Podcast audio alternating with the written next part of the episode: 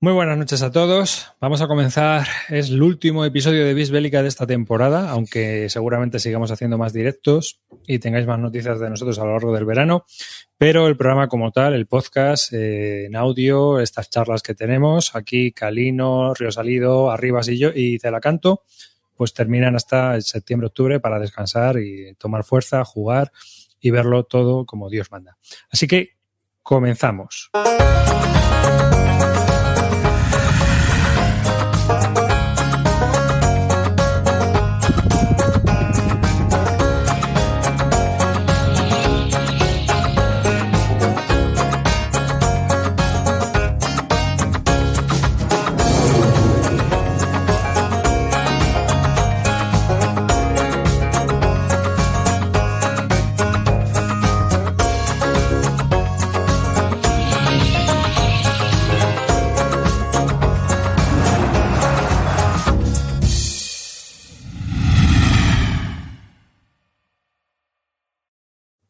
Muy buenas a todos aquellos que nos veis en directo, muy buenas a todos aquellos que nos veis en YouTube y muy buenas a todos aquellos que nos escuchéis en diferido.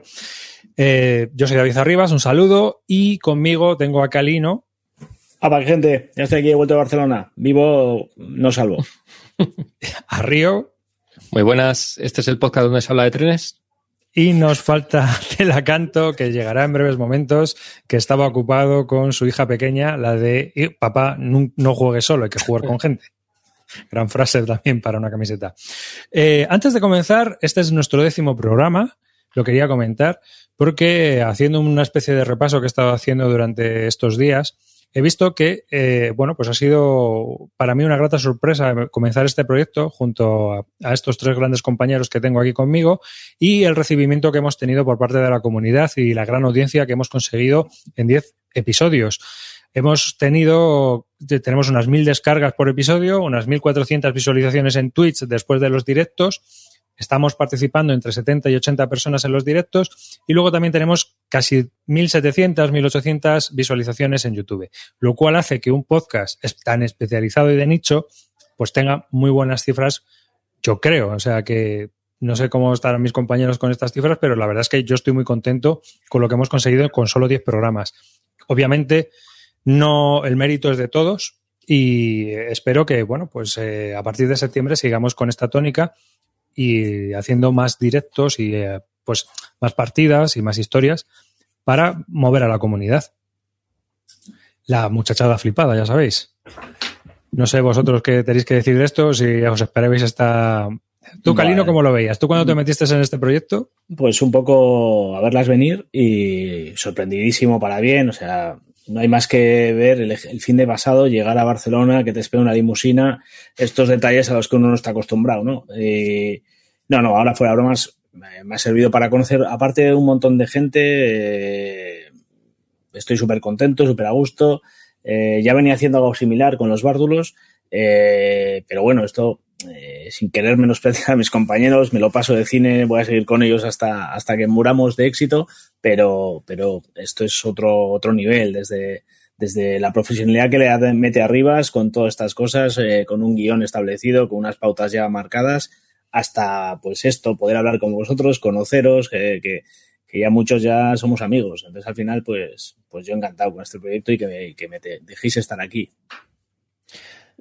Tu Río, yo, a mí me parece bastante sorprendente. Al final, si sumas números, eh, bueno, ya se sabe que los, los, números al final en estas cosas siempre son un poco raros porque hay gente que puede entrar varias veces, pero si tú sumas descargas, vídeos, tal, que puede haber ¿2.000, 3.000 personas que estén viendo esta locura? Las descargas son únicas. Esas sí que están contabilizadas solo como una. O sea, Entonces, no sé, que haya 2.000, 3.000 personas que vean estas locuras y desvaríos, sobre todo de algo tan de nicho del tema de los wargames eh, a mí, vamos, a mí me deja bastante flipado, ¿no? Y pues nada, es un, es un placer el intentar hacer algo ameno, que era un poco la, la idea de, de, la creación de cuando creamos esto, porque hay grandes podcasts y hay grandes programas en, en, en, para tema de Wargame, pero bueno, yo creo que faltaba un poco este concepto un poco más desenfadado y, y charlar. Y bueno, pues si, si la gente lo está viendo, es que entiendo que bueno, que tiene buena acogida y, y nosotros encantados de, de poder generar algo de, contenido para, para, unir un poco a, a, esta nuestra comunidad Wargamera. dice Silverman, dice, hay 2.000 viendo esto, anda ya. No, no hay 2.000 viendo esto, ahora mismo hay 107, pero en total, en total, somos, somos bastante gente, lo cual nos alegra bastante. Y Calino, comenta lo que vas a hacer. Vale, sí, a ver, empezamos, bueno, ya comenté en el último episodio que tenía idea de hacer algo ahora cuando acabáramos de grabar. Entonces, eh, la idea es, aprovechando que ha salido el Hood Straight North y el Stonewall Jackson Way, eh, hacer, hacer algo. Eh, mover un poco a la gente que anda reacia a conocer el sistema eh, de, grandes campañas y aprovechar el tirón que ha tenido entre los que estamos jugando asiduamente, tirar de ellos también para intentar hacer que, más gente se una a esto, ¿no? Entonces vamos a hacer varios días, varias jornadas diferenciadas en diferentes tipos y la idea es que cualquiera de vosotros se anime y juegue con nosotros, ¿vale? Entonces lo que vamos a hacer es una primera, una primera explicación en la que vamos a estar amarillo el señor Alberto para que le ponga un poco de coherencia a la explicación y yo. Esto en principio sería el día 29, creo, un momentito, tengo que ir mirándolo porque no me sé las fechas. Eh, un momento, ¿eh? demasiada. A ver, eso es. El día 29 de junio eh, haríamos una explicación eh, un poco somera. Ya hemos hablado del juego bastantes veces. Bueno, una explicación un poco hablando y podéis hablar, podéis venir con nosotros, comentarlo, será en directo, o sea que lo podréis ver. El día 1 haremos una, una, una, explicación, una partida entre Alberto y yo. Será una explicación a, a un escenario de. No sabemos todavía si el Helcom de Rebels o el Hood Strike North, pero la misma partida que juguemos será la que luego, el día 22, eh, juguéis todos vosotros. Entonces, esta partida, ¿cómo, cómo, cómo lo queremos enfocar? En una primera explicación se os explica el juego. En una segunda jornada se ve cómo es la partida y las estrategias que vamos a llevar, tanto Alberto como yo en ese escenario. Se os darán 19 o 20 días para que os podáis inscribir. Os haremos un formulario, lo rellenéis los que os queréis inscribir y os distribuiremos por parejas. Hay un montón de gente que se ha venido al proyecto. Sin ir más lejos, tengo el placer de contar con Alberto, con Amarillo, con Yol, con el propio Río que lo tengo aquí, con Eligio, con Alain, Willy. Y tenemos más gente incluso de la que podemos tirar. En función de cuánta gente se vaya inscribiendo, tendremos que tirar de más gente o nos quedaremos los que estamos. Ya lo veremos, ¿vale? Todos vosotros os inscribís ahí y luego el día 22 se jugará la partida todos a la vez por Basal se os enviarán las fichas para que las tengáis, las, las que os servirán para seguir la partida, las que ha hecho Alberto, Alberto Romero, eh, suerte canalla. Y con ello haremos eh, distribuciones de grupos, de parejas de uno contra otro. Y todas esas partidas van a estar dirigidas por uno de nosotros. O bien ya os iremos, ya veremos cómo lo gestionamos, pero bueno, por un lado amarillo llevará una partida, yo llevará otra, yo llevaré otra y así todos. La idea es que una vez que hayáis jugado esta partida, será un escenario corto de un turno o dos. Hay escenarios pequeños del Hood North que se amoldan a esta forma de juego.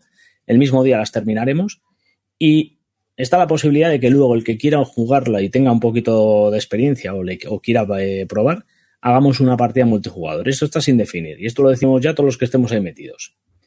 Y básicamente eso es el proyecto que tengo entre manos y en el que cuento con todo el que quiera eh, animarse a, jugar. No tiene que tener ningún tipo de experiencia y el que la tenga, pues, pues también. Obviamente esto está abierto a todo el mundo y cuantos más seamos, mejor. O sea que os animo a todos a que os metáis en esto.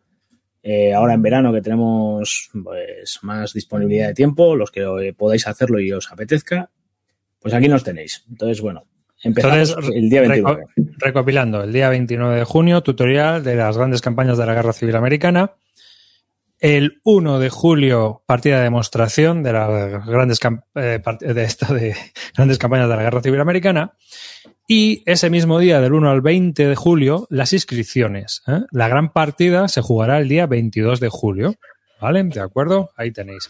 A Río Salido se le ha caído la, la web. Sí, no sé qué ha pasado.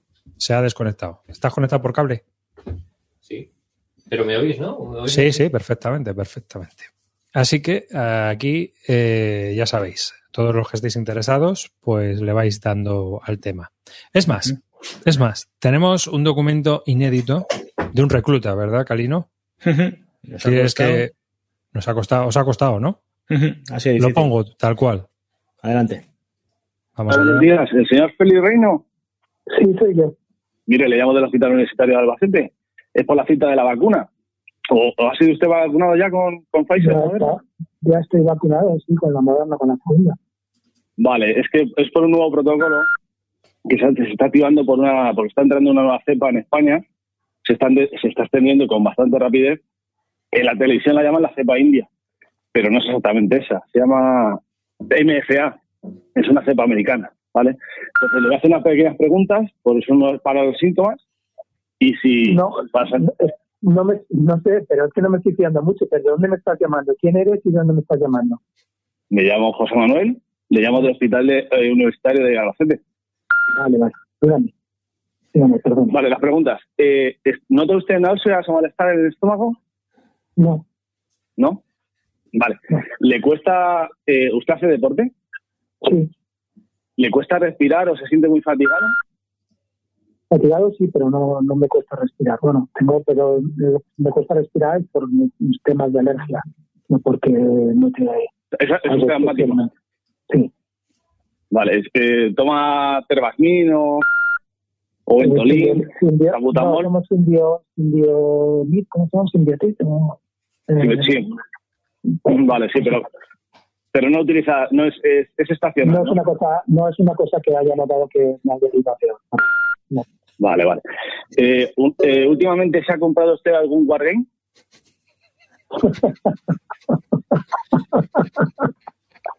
Bueno, pues en ese caso, bienvenido a la muchachada Flipada Academy. Ha sido usted seleccionado expresamente para un curso avanzado de grandes campañas de la Guerra Civil Americana, impartido por los mejores especialistas en su campo, como son el doctor honoris causa Arcaic Martín, alias Calino, el doctor Alberto Romero. Tiene usted curso el día 29, martes, a las 10 de la noche, en el canal de Twitch de Bill Belga. Bienvenido, Félix.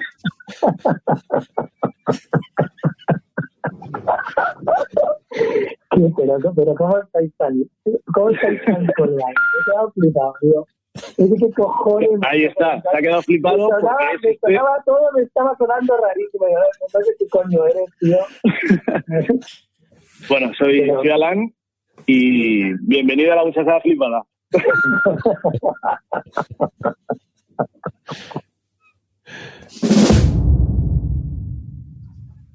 Así quedó la cosa. Brutal, brutal. Me encanta Eh. cuando dice, me he quedado flipado. Y dice, claro. claro.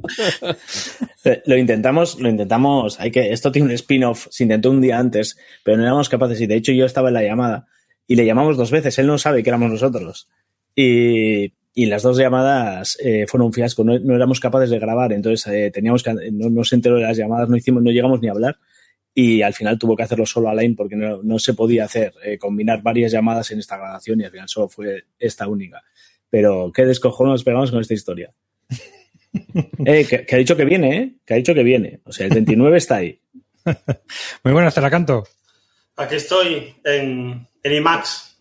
Eh, se, te, se te escucha baji- se te escucha con el micrófono de, de la webcam o del ordenador, no está conectado Ah. al micrófono. Puede ser el web de la webcam. Espera. Vamos a ver. Y bájala, que tienes mucho hueco arriba. Con esa, con esa webcam un poco más y vemos toda la casa, macho. No, no, no, pero ojo, ojo, la sala parece, ángulo, ¿no? la sala parece el Bernabéu, tío, ahora. Ostras, no se puede configurar el ángulo al final. ¿Qué va? Lo he estado intentando y no, a menos con esto me dejaba. Bueno, ¿Se me escucha ahora? mientras. A ver, habla. Hola, hola. No, no, No. no, no, no está puesto ese micro. Te sigue, te sigue entrando por el, La webcam. por la o por- webcam o por el los altavoces. Sí. ¿Ahora? Ahora mejor. A ver. debe ser. Ahora, Ahora sí. sí. Sí, perfecto. Mm. Ahora estás entrando ya por el micro de verdad. Sí, no, sí. bueno, este programa va a quedar así, pero tengo que configurar esto de alguna forma porque me veis toda la casa. tienes que acercarte a la pared, tienes que acercarte a la pared, creo. O ponerte unas cartulinas así tapando el, Madre mía. El efecto túnel.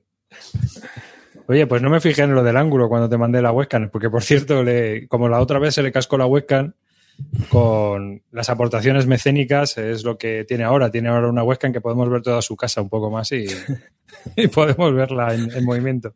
Es una gran Madre angular ahí. Oye, ponía, esta webcam es, está guay para streaming. Pues nada, digo, pues esta. Así que. Hombre, está bien si quieres coger el plátano cuando te subes encima del plátano y ver la piscina.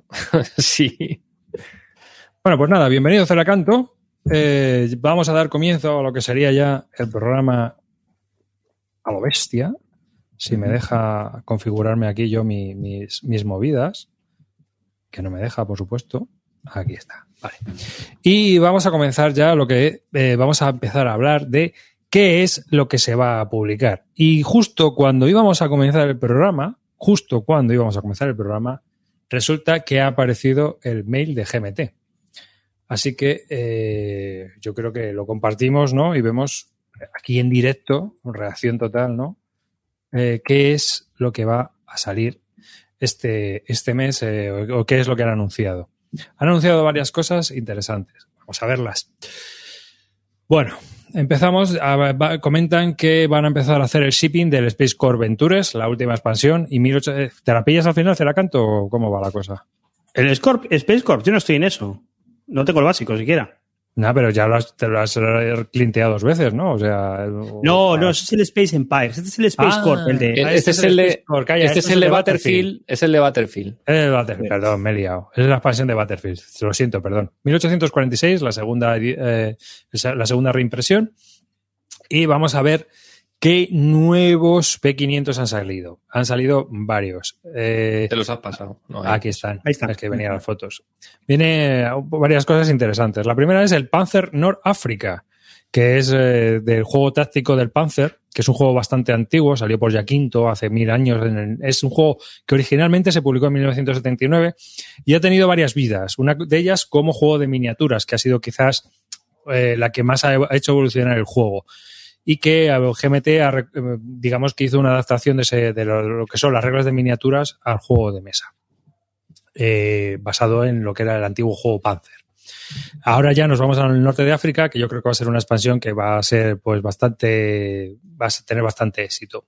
El juego es bastante rápido, interesante, tiene críticas sobre la iniciativa, no sé si lo habéis jugado alguna vez, pero vamos, las mayores críticas que tiene es la iniciativa. El tema está en que si tú sabes cómo funciona la iniciativa, pues ya sabes cómo tienes que mover. Es decir, que no puedes sacarla, como saques la patita de debajo de la mesa, lo mismo hay un hacha esperando. Hmm. Es a lo que yo me refiero. No, no nadie te, eh, o sea, cada vez que empieza un turno, no sabes realmente quién va a mover primero y, va- y quién va a disparar primero. Entonces, la cosa, pues, puede, claro, hay que jugar con ese riesgo. ¿eh? Eh, y luego, aparte de eso, uno de los problemas que a lo mejor tiene el juego es que son un, cada vehículo tiene una tabla donde vienen las de- eh, el blindaje y la penetración eh, que hacen sus armas. Entonces, pues siempre hay que mirar cuánto, eh, cuánta penetración creas contra el blindaje del otro vehículo que has impactado, etcétera. Lo cual hace que el juego, pues, pues eso, que haya que mirar muchas tablas continuamente. ¿Qué es, Luego- qué es lo que, qué es lo que unidades? O sea, tanques. El, sí, el sí, nivel sí, es sí, sí, controlas tanques a nivel y- de y- tanque. Sí, y unidades de infantería también, ¿eh? O tocas también unidades de infantería. Eh, sí, bueno, como dice Alberto, una vez que juegas, un par de veces las tablas son muy mecánicas, es verdad. Una vez que juegas, coges muy rápido cómo funciona la mecánica de ir mirando la tabla, la penetración y tal. Y si juegas sobre todo el básico, pues hay como una, un, un resumen. Si juegas ya el avanzado, pues tienes ahí que si la torreta mueve por un lado, el tanque está en otra posición. Es así como la versión aérea de, o sea, es una especie de, de juego táctico de estos de aviones que te gustan a ti, pero en versión tanque, ¿no? Mucho más especializado. Sé que queréis jugar el Astra con Alberto. Eh, luego. eh, Perdón, pero esta este- es la tercera, cuarta expansión del Panzer. No, es la quinta. o- a ver, vamos a pinchar porque a lo mejor resulta que es autojugable, ¿eh? En principio, ¿os acordáis que salió por Avalon Hill el 88 se llamaba, me parece, ¿no? Creo que, creo que se creo que se llamaba así. ¿Eh? 88, la versión del Panzer en, en Norte de África, que luego también está el MBT, que es el moderno, ¿no? O sea, bueno, el de la Guerra Fría, y también el IDF sacaron en su momento, el de las guerras de Israel. Es- Este es standalone. Eh, Sí, sí, sí, o sea que va- van a hacer lo mismo. Hay, hay cuatro expansiones, está, está el Panzer, luego hay cuatro expansiones, que de hecho la cuarta yo creo que es de un español, es de Fernando Sola. Sí, sí, sí, porque es que además eh, tiene un montón de. Tiene una página web increíble de ayudas de este juego. Y esta es standalone. Sí, sí, sí, es standalone. estaba viendo, pero es que se me ha abierto en otra ventana y no lo estaba enseñando. Eh, luego han sacado este de Pluna Island Horror, que nos hemos quedado todos un poco patitiesos. que es un juego como de, de horror, pero con unidades tácticas. ¿No? O sea, se, Sí, yo lo que he estado leyendo pone es un Tower Defense. No sé. eh, a mí me ha sorprendido desde luego mucho la portada, ¿no? Para GMT. Es como muy, muy sorprendente. A lo, a lo que recuerda es al Down of Threats de, de Victory Point, pero supongo que tendrá más rollo de unidades y táctico. Porque Sí, porque un- si, si le pinchas, eh, salen algunas imágenes de, de lo que es las unidades y sí que tiene, tiene bastantes factores, ¿no? O sea que es, Sí. parece que luego sí que baja un poquito a más nivel de la que a lo mejor un, un, un Down de Sets, etcétera. Pero no, no, no sé mucho, vamos, no. no se me ha bien sorprendido. Sí, algo, algo así. Luego está The Battle for Normandy, que es la reimpresión, ¿no? O la Deluxe Edition. O no, es Deluxe Edition. Deluxe Deluxe Edition. Edition. Tiene cosas expandidas. ¿Tiene cosas expandidas o sale con la expansión? Eh, cre- creo que tiene que han investigado más y van a, van a ampliar el tema. Es que lo acabo de ver ahora mismo. Esto, Con, con más erratas. Sí. sí. Este, este eh, es el, este es territorio río, ¿eh? Siete Sí. mapas. Sí, sí, esto es un, es un cacho monster. Lo que pasa Siete es que no sé, yo, yo lo que siempre he oído de este juego es que no, que no, que no chutaba. Que no Eh, chutaba. Chuta. Ahora ya chuta. Ahora ya, tío, con las expansiones y todo, chuta, fijo. Que no sé, yo por, por gente que lo había jugado y tal, que era un juego que se quedaba ahí, que, que no, que, que era muy, muy monster, que, que era muy demandante en cuanto a espacio y tal, pero que luego no acababa de funcionar bien. Pero hablo totalmente de bebidas, ¿eh? Pues tiene 12 cartas nuevas de interdicción y, y una tabla nueva de eventos. También Sí, es- Ahora sí. También es cierto que es, es un juego típico que también mucha gente lo andaba buscando bastante. O sea, que era el típico de, joder, está descatalogado y lo quiero pillar y que no sé si es por, por gente que, le, que buscaba un juego en Normandía porque no tenía ninguno, porque no hay, ¿no? Evidentemente. Sí. O porque... evento- pero. Y bueno, luego eh, la segunda impresión del Dominant Species Marine, que nos pide un Esto poco- todavía está, si es que acaba de salir, macho. Ya están con Sí, el sí, segundo. sí. Sí, porque Sí, se, ha pues ha venido, se ha vendido muy bien. Hombre, eh, Dominant Species es un juego muy, muy interesante para, la- o sea, a la gente le gusta. ¿Habéis Sí, probado alguno el Marine?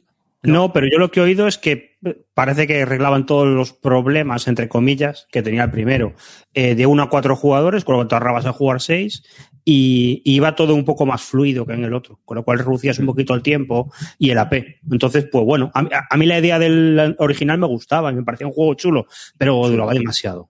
A mí me parecía demasiadas opciones, también, demasiadas acciones. Uf, a mí Sí. se me hacía mucha, se me hacía bola por, por la, la mirada de había de acciones. A mí, aunque mi, mi querido compañero Carte diga que se jugaba en hora y media o dos horas, no se jugaba en hora y media o dos horas ni de coña. Vamos.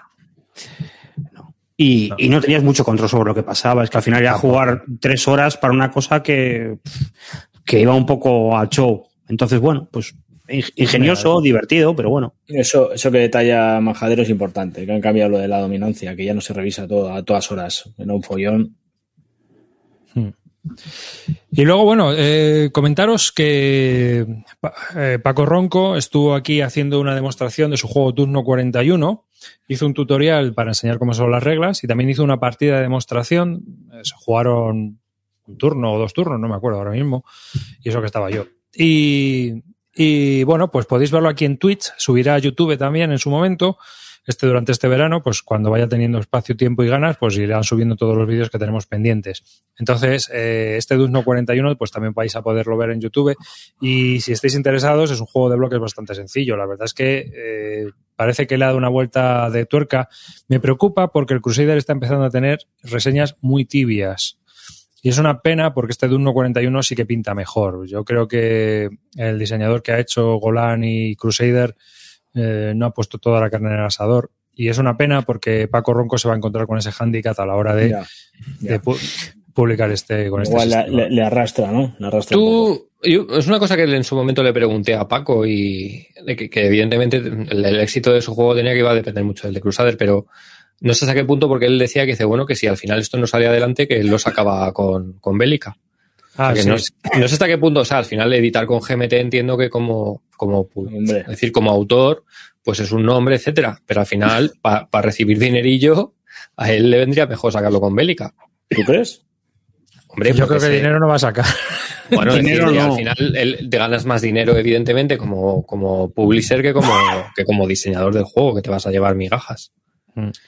Y él, al final, él no puede sacarlo con Bélica porque al final es un sistema de GMT y lo primero que pues tienes que hacer es, es presentárselo a ellos y tal. Pero si al final ellos no salen adelante el P500, lo rechazan y Mm. tal y le dan carta blanca para que él lo saque con Bélica, Ya. a lo mejor le puede venir bien. A nivel económico, ¿vale? Digo, por Va, si ya está aquí anunciado, yo creo que ya sale por aquí, ¿eh? el Crusader ha tardado un cojón en sacar los, los en sacar el P500, ¿eh? Pero muchísimo. Sí, no sé qué tal, mucho. no sé cómo va en números el de Dubno. 233 tenía. No, no Bueno. está mal. ¿eh? No está mal, ¿no? No, no está mal para, para la serie que es que no está teniendo tirón. Mm. Este- mira, 233, ¿vale? Así que, pero vamos, yo os recomiendo que si os interesa o os puede interesar el vídeo, ver, lo explica estupendamente. Lo, lo explica maravillosamente bien también. Así que son dos vídeos y, os podéis hacer una idea de, de cómo funciona el juego y qué tácticas se utilizan. Así que ya veis. Ujú. Eh, pues poco más, no sé, ya... El pipeline ahí, el, el pro- el- sí, el produ- sube un poquito el Production Outlook. A ver, lo siguiente que es. No, ha- han dicho que, que en julio no van a envi- a enviar nada, que quieren organizar el almacén de una vez y que a partir de agosto a diciembre van a estar enviando a saco porque tienen mogollón de juegos en imprenta. Eso claro, lo es que fíjate, comentado. en imprenta tienen el 1848, el Absolute War, que es el que a mí me pone. Tienen un montón de cosas ahí El. Battle Line... En sí, julio sí. van a limpiar almacén. A partir de agosto empiezan a mandar a, a saco. Se- Sexta impresión del Dominant Species. Sexta, casi nada. Sexta. Sí, debe ser de sus juegos más, ven- más vendidos, yo me imagino. Bueno, ahí tienes el Ancient, séptima. Y el Battle Line 11. Fíjate, es que tienen ahí en, en producción la hueva, ¿eh? Pues mira, en la, en la imprenta, sin fecha de envío, 1, 2, 3, 4, 5, 6, 7, 8, 9, 10, 11, 12, 13, 14, 15, 16, 17, 18, 19, 20, 21 títulos. Te cagas. 21 y sigue sin estar el President. Ya. No, no. Vale. Eh, un poquito más abajo, creo, ponen lo- lo que mandan ahora a imprimir y tu printer y eso.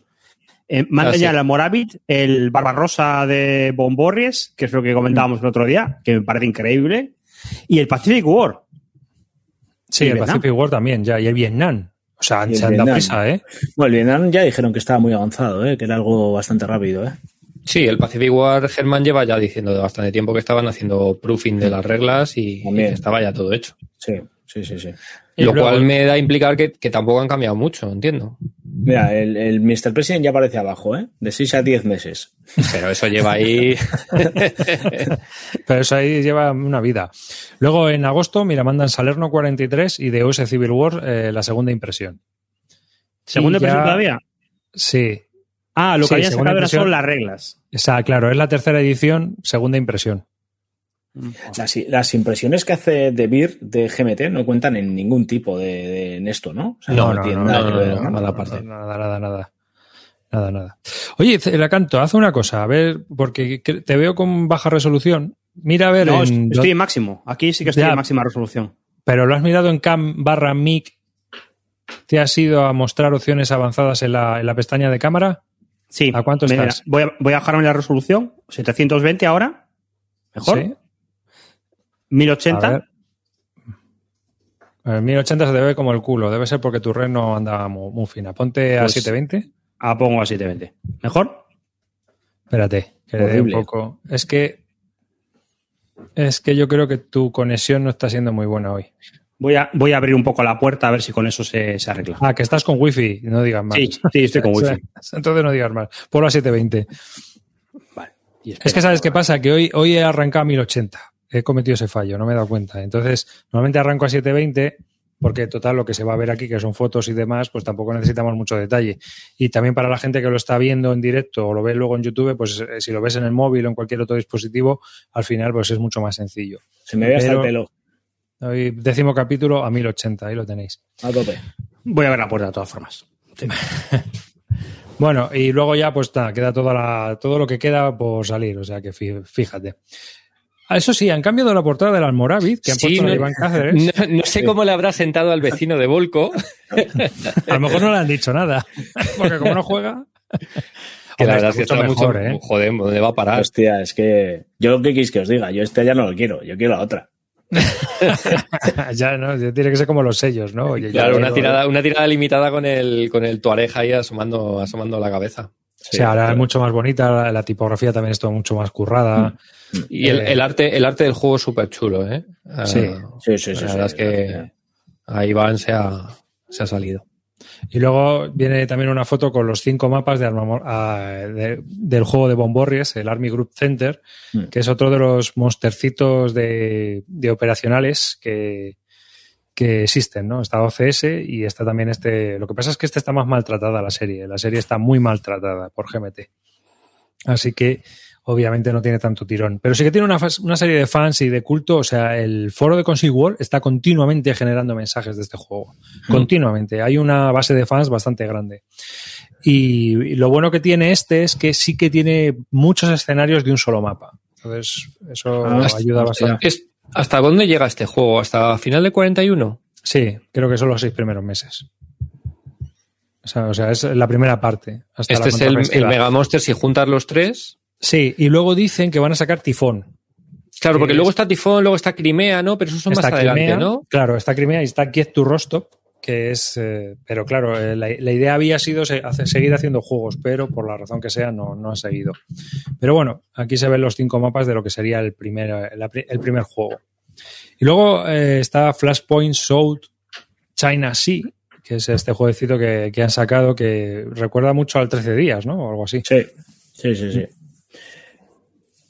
Y el Pacific no War, el mapa, chavales. También han puesto una foto que es muy chulo, muy chulo. Para los que no Mm. lo estéis viendo, está siendo un mapa de lo muy bonito, la verdad. Mm. Muy currado, muy currado. O sea, Muy que- bonito. Sí, muy tiene bonito. una perspectiva rara para los que no lo estén viendo en el, Sí. en el vídeo, porque está viendo, está visto desde el punto de vista de Japón, está como Sí. invertido. Mm. sí, y- es el punto es- de vista de Japón. El sur hacia lo que sería el norte. Mm. O sea, porque Mm. claro, y la parte sur del mapa, pues es todo el Ártico. Y Alaska. O sea, es una especie de centralización. O sea, es una visión. No, no es, no es así. Perdón, me he equivocado. El sur es Eso hacia es la Estados. Unidos. Estados Unidos. El sur es hacia la izquierda. Perdón, el sur. La parte de abajo del mapa es Estados Unidos y va progresando Eso es. pues Mm. hacia. Es hacia una perspectiva de esta de mapa típicas raras.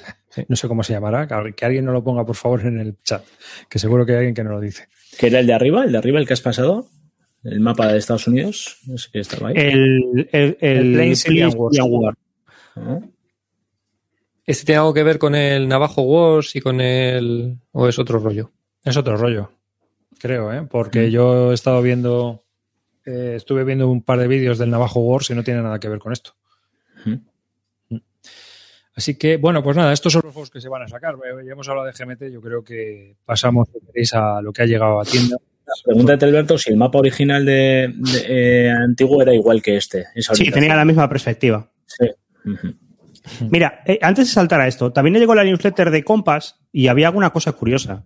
Espera, ¿No? que la tengo también por ahí. Un momento. Si me dais medio minuto, ir hablando de Es que curioso, queráis. es curioso, hablando de compas, joder, que me han llegado, mira, eh, a la vez me ha llegado el Korean War y me he comprado ahora en Barcelona el, el mm, ¿cuál me he cogido? Que me ha llamado la atención lo bien que viene. El Armagedón. Eh, el Armageddon, sí señor, el Armageddon. The Battle of Armageddon. Las calidades del Korean War, siendo un designer edition y tal, es lamentable. Lamentable en cuanto a que ya no solo porque los tokens me han venido mal, ya lo sabéis, ya lo he puesto en varios sitios, mm, vienen, viene muy mal para destroquelar, viene la, no, no está, no está, no hay mucho esmero. Y sin embargo, el otro juego de la misma editorial es una puñetera gozada, como viene de, de- de- en cuanto a mapa montado, lo, se clipea con, con toser Pero- encima de. Yo esto ya lo he explicado alguna vez. ¿Sabes cuál es la diferencia? Todo lo que hace Compass que tiene pa- mapa montado lo fabrica en China. Todo lo que, la mayor parte de las cosas que hacen papel las fabrican en Estados Unidos. Es que Y volvemos a lo, lo- mismo. Es que, Lo que fabrica en China tiene mucha más calidad que lo que fabrica en Estados Unidos. es que totalmente, macho, pero la diferencia es abismal, ¿eh? Sí, Parece sí, editorial, ¿eh? Que no es como otras, a lo mejor eh, imagino que GMT pues imprimirá siempre en la misma impresión, o sea, en la misma empresa de impresión, lo que sea, pero no. Anda. En Compass tienen dos líneas. La línea de producción en Estados Unidos y la línea de producción en China. Y- Y, tú, por ejemplo, todo lo que va con montado va en China. Y por cierto, Claro. que teníais razón, ¿eh? La- los tokens que me han venido para cambiar todo lo, lo que estaba mal hecho en el Korean War no son del mismo grosor, por lo tanto, no se puede jugar con el otro. Bueno, se puede Pero- jugar. Pero vienen, Bueno, alinea- no, no. vienen alineados, porque el otro día Harold alineados. Buchanan eh, se Sí. quejaba de que le habían mandado otros, los, los de reemplazo también estaban desalineados. Sí, lo y leí. les puso a caer de un burro en, en Twitter. Sí, lo leí, pero efectivamente es- viene bien, ¿eh? O sea, ha venido. Yo, no lo entiendo, porque yo pensaba que habían producido este en China y que este lo habían impreso, impreso, impreso las, las correcciones aquí en Estados Unidos y por eso tenían grosores distintos. Pero si no, porque no tiene mapa montado y lo han impreso todo en Estados Unidos, no sé por qué no han respetado el grosor, que es una Lo cosa que, yo, lo que yo no sé es, o sea, yo alguna vez sí que se lo he oído a Bill Thomas el tema de decirlo. Lo que va con mapa montado viene de China seguro, pero yo no sé si hacen impresión de a lo mejor el mapa en China y counters en Estados Unidos y luego los juntan ellos, todo, no lo sé. Os voy a, os cuento mi teoría de 22 años de trabajador en, la- en editoriales y en impresión. Suelta. Mi, mi teoría es que es un fallo de diseño. O sea, sé, cuando enviaron el juego a imprenta, los tokens esos estaban desplazados en, meca- en fotomecánica. Por eso todo el mundo los tiene mal. Entonces, ¿qué ocurre? Que los han tenido que pagar la propia editorial. ¿Y qué han comprado? Bueno, házmelos en el cartón, pero tío, abarátame los costes. Que, que, pues mira, tengo ahí uno, un cartón pluma Ya. que es un poco más fino, pero puedo valer. Pues míramelo ahí. Es que, Es verdad, es que es está verdad que muy, muy desalineado. ¿eh? Eh, eh, muy, es- está mucho. muy, muy desalineado. Claro, Sí, eso, lo, eso es lo que indica, y en todas, en todas, y si ha sido en toda la gente, eso indica que es que alguien al montarlo, el, el retira, pues se equivocó y no lo montó con el tacón. a- o sea, esto lleva un tacón, es decir, si yo tengo aquí. Vamos a explicarlo en vídeo, Mm. ¿vale? Espérate, yo tengo aquí el cuaderno este, ¿vale? Y el tacón es el lomo, por decirlo de alguna manera. Si yo le doy la vuelta y lo monto, tengo que montarlo con tacón al otro lado, al, al- al lado inverso. Pues alguien se ha equivocado y ha montado 4 o 5 milímetros de desplazamiento.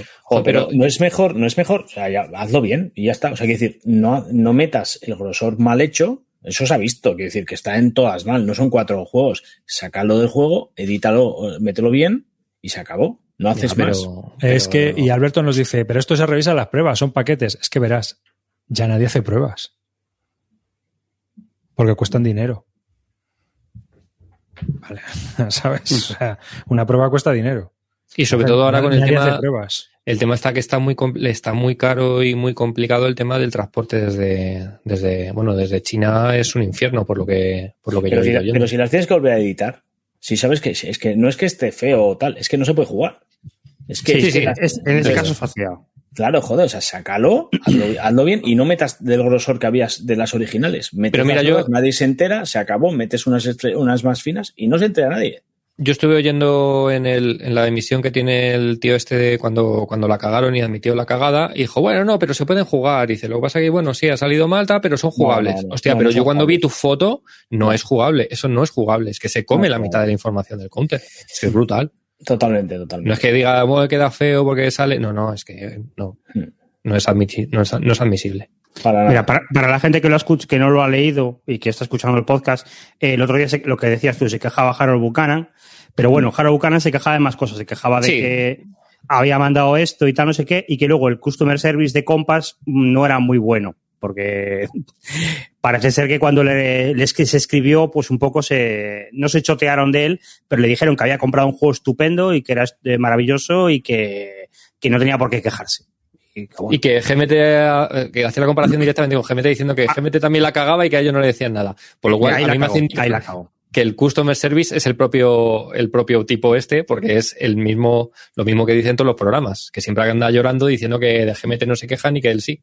Hay una cosa que hay que sacar la cara por Multiman. Eh, Multiman hace. Es, es tan lamentable la, la- la- el troquel que utiliza que, que siempre te manda lo mismo. O sea, si se equivocan, te van a mandar la misma mierda y no van a tener ningún problema en, en modificar para. El, el caso, joder, que yo con Compass siempre he estado bastante contento con el Customer Service porque a mí tres juegos que han tenido problemas, que era el No Peace Without Spain, el, el, el Hearts and Minds y no me acuerdo cuál fue el otro, fue escribirles un correito, tío, y a la semana yo tenía unas pegatinas para arreglar No. el mapa, las cartitas del Hearts and Minds, sin ningún problema, sin nada ni nada. pero es verdad que aquí pues han patinado un poco. Pero rápidos han sido, ¿eh? O sea, sí, sí, o sea que por lo menos en ese es verdad que, que no son de lo que, que GMT, sí. por ejemplo, que tal, te hace pasar por la C3 sí. Hmm. Ojo, eh, que yo creo que rápidos han sido porque ya vieron que eso estaba mal y ya lo tenían impreso, porque ha sido muy rápido. Sí, eso pues, no, pero, pero, pero mira, el Gersan Mais yo me acuerdo que venían las cartas mal y no, no sé lo que tardaron, pero fueron también súper rápidos en mandar las cartas corregidas. Una no sé. más, una más. Pero vamos, que un juego que cuesta la pasta que cuesta el Korean War te, saca, te pone una mala hostia algo así. Es que cuesta mucho dinero. Si fuera un juego de 40 euros, pues vale. Pero siendo un juego de 80. Ya, es que esa es la pala, que es que. En fin. Bueno, pues mirar, la newsletter que recibimos el otro día fue el 17 de junio, cuando se recibió este correo.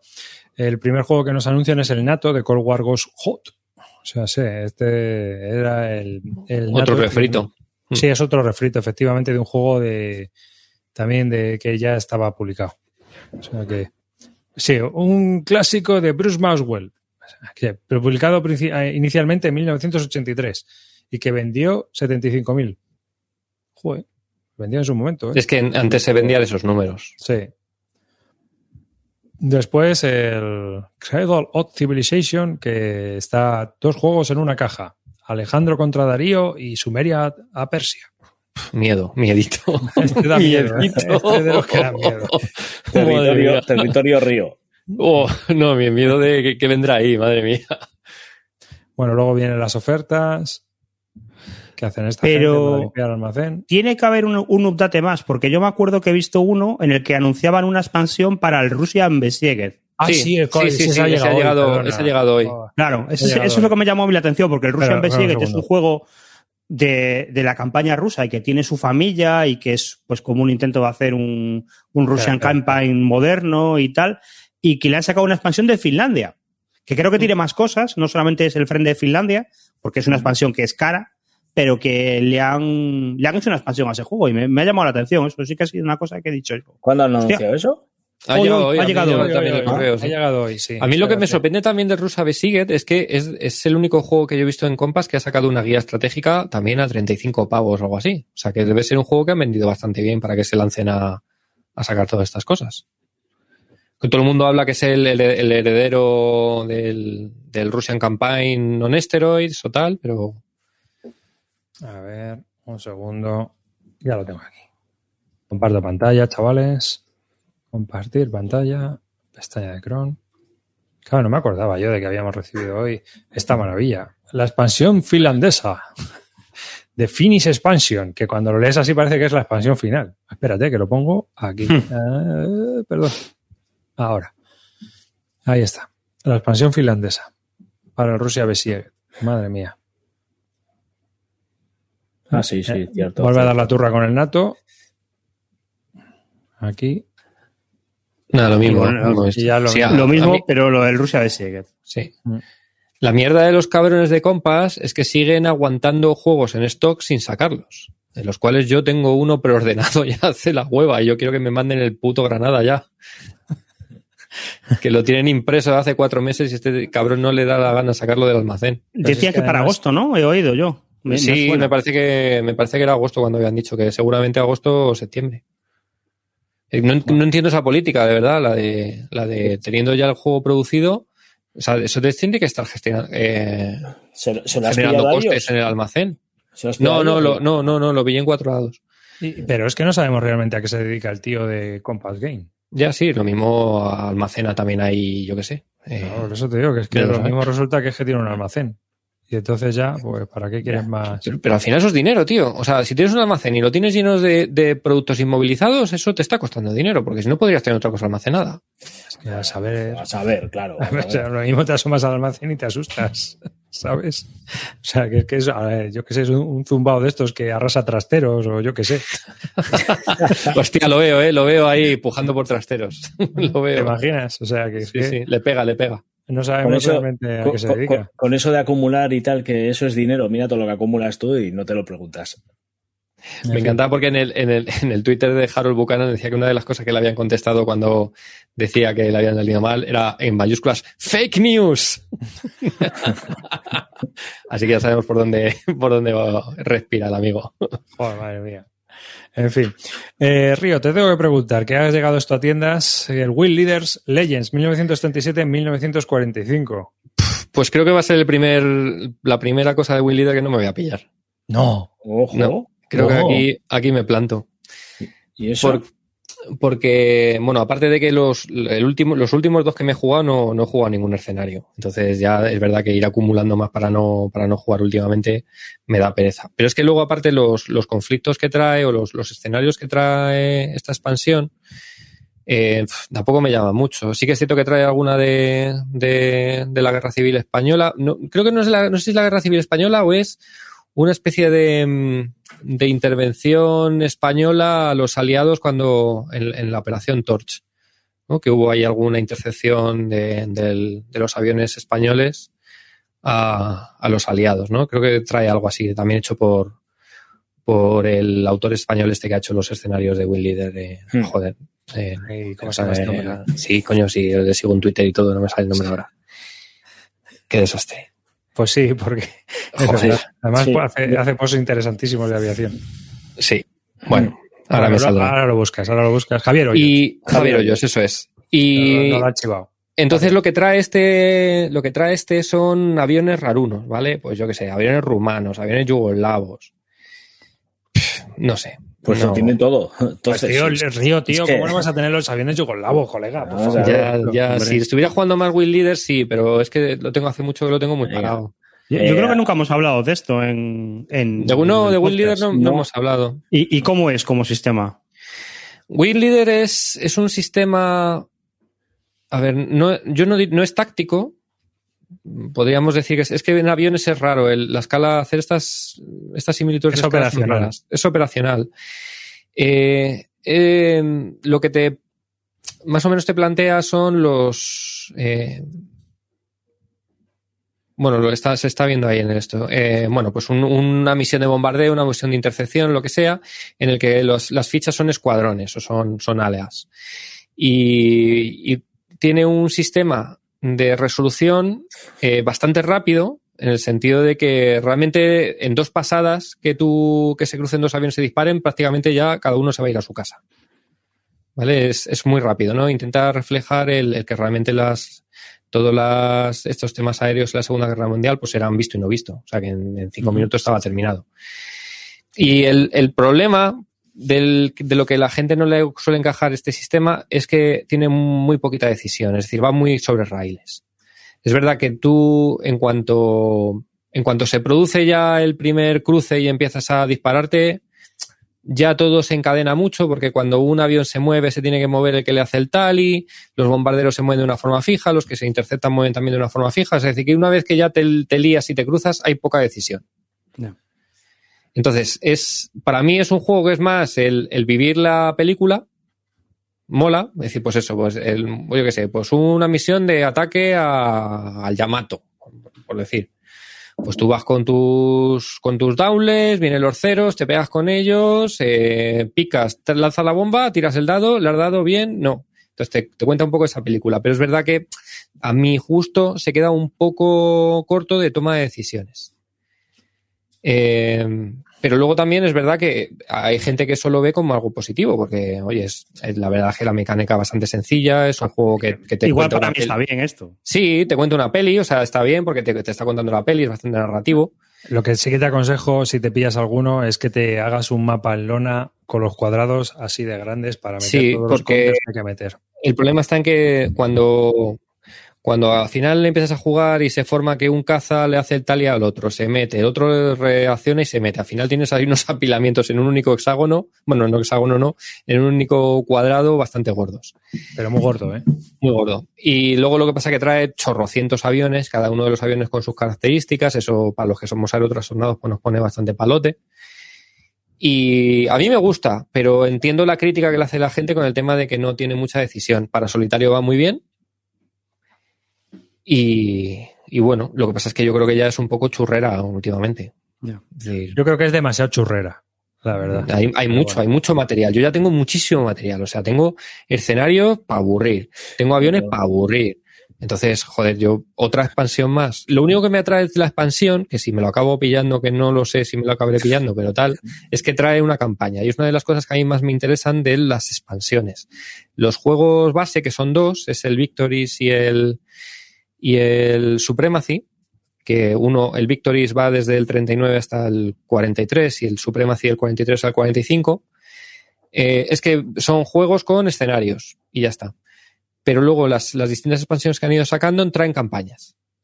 En la campaña es donde ya encuentro que puede haber un poco más de toma de decisión, porque tú vas encajando las, las misiones que vas haciendo, arrastras los resultados en las siguientes misiones. Entonces, por ejemplo, pues yo estuve empezando, empecé a jugar la campaña del Pacífico. En la campaña del Pacífico, pues tú tienes una, tienes unos aviones y en la primera, la primera misión tienes que decir cuántos lanzas. Lanzas a todos, te quedas en bragas para la siguiente misión. Vas un poco más corto, te pueden dar, ¿no? Entonces ahí veo que añade un poquito una capa más de decisión en lo que es la preparación de las misiones y la gestión de las bajas que hayas tenido, etcétera, etcétera, para el hecho de una campaña. Y este sí que trae una campaña, trae una campaña de Kursk. Y eso me atrae más que no los aviones yugoslavos.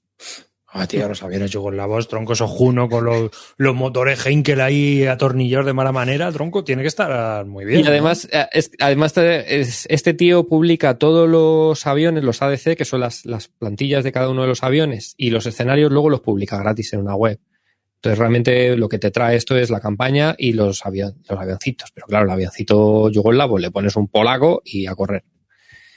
Así que me planto, de momento. Bueno, como hoy no tenemos muchos juegos de los que hablar nosotros porque no hemos que hayamos jugado mucho, vamos a seguir con estos temas derivando a, a juegos de avioncitos. Porque, no, ya sé por dónde vas. Eh, cuidado.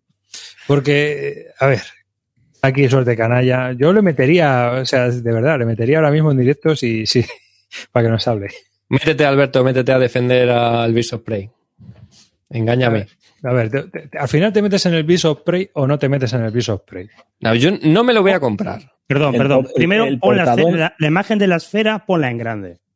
El, el portadón es una locura, es, es brutal. El, el portador está muy bien, la portada. Bueno, pero venga, vamos a ver la Es- es- nanosfera esa, ¿no? la nanosfera de la muerte, esa. Esa, esta.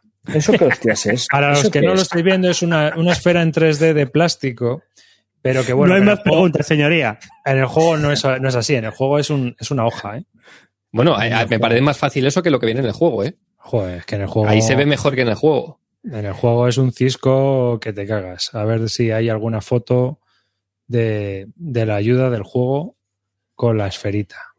Ahí es quedas- ese, el, el, el Fat Esta. Using Counters Instead of. Ahí está. ¿vale? Esa es la representación 2D de la esfera. Sí, esa es una, hay una representación 2D de la esfera que es la que viene en el juego. Entonces, tú vas colocando ahí los diferentes aspectos de tu vuelo. Hacia dónde está apuntando tu nariz, hacia dónde quieres ir, hacia dónde está, digamos, planeando todo el eje del avión. O sea, sé que tú puedes tener una dirección y a la vez puedes tener el eje del avión en otra porque estás haciendo un viraje o lo que sea. Claro, básicamente esto es lo que representa, eh, esos marcadores representados en la esfera son los tres ejes que, que marcan el avión, ¿no? El, el eje del canopy, que es, es la vertical, digamos, si tú pones un avión así, pues tienes un, un eje eh, vertical, un eje horizontal hacia un lado y otro en profundidad. A ver si se ve, uno así, uno así y uno así, ¿no? Hmm. Esos tres ejes eh, se diferencian en 90 grados. Bien, pues es cada uno de esos hexágonos. Eh, digamos que la representación de cada uno de esos marcadores es hacia dónde están cada uno de esos ejes. De esa manera, mirando la representación de cada uno de esos ejes, tú puedes saber cómo está el avión eh, totalmente en, cualquier representación tridimensional, en los tres ejes. Se representa mediante esos tres marcadores en esa representación 2D de la esfera. Por eso incluso digo que lo de la esfera es mucho más claro de verlo que eso. Claro, vale. Bueno, el juego son 6 segundos cada turno reales, es decir, cada turno de juego representan 6 segundos de combate aéreo.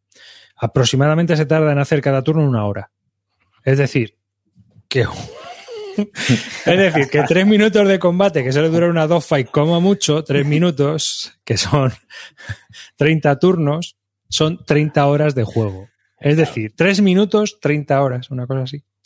A ver, esto es un juego muy loco. Es, es posiblemente es el, que- barroquismo extremo de, de los juegos de aviones. Yo creo que Soy- este es, sois unos cabrones, tío. Yo ahora necesito esta mierda, tío. No, no, tío, de verdad, no la necesitas. No, Porque va, encima va. las reglas son infernales. Dicen que hay, que hay que aprenderlo con los diseñadores, que no hay un dios que entienda las reglas y que ni aún así.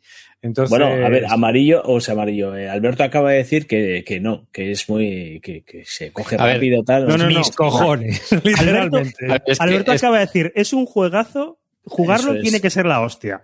Ah, o sea, tampoco lo conoce.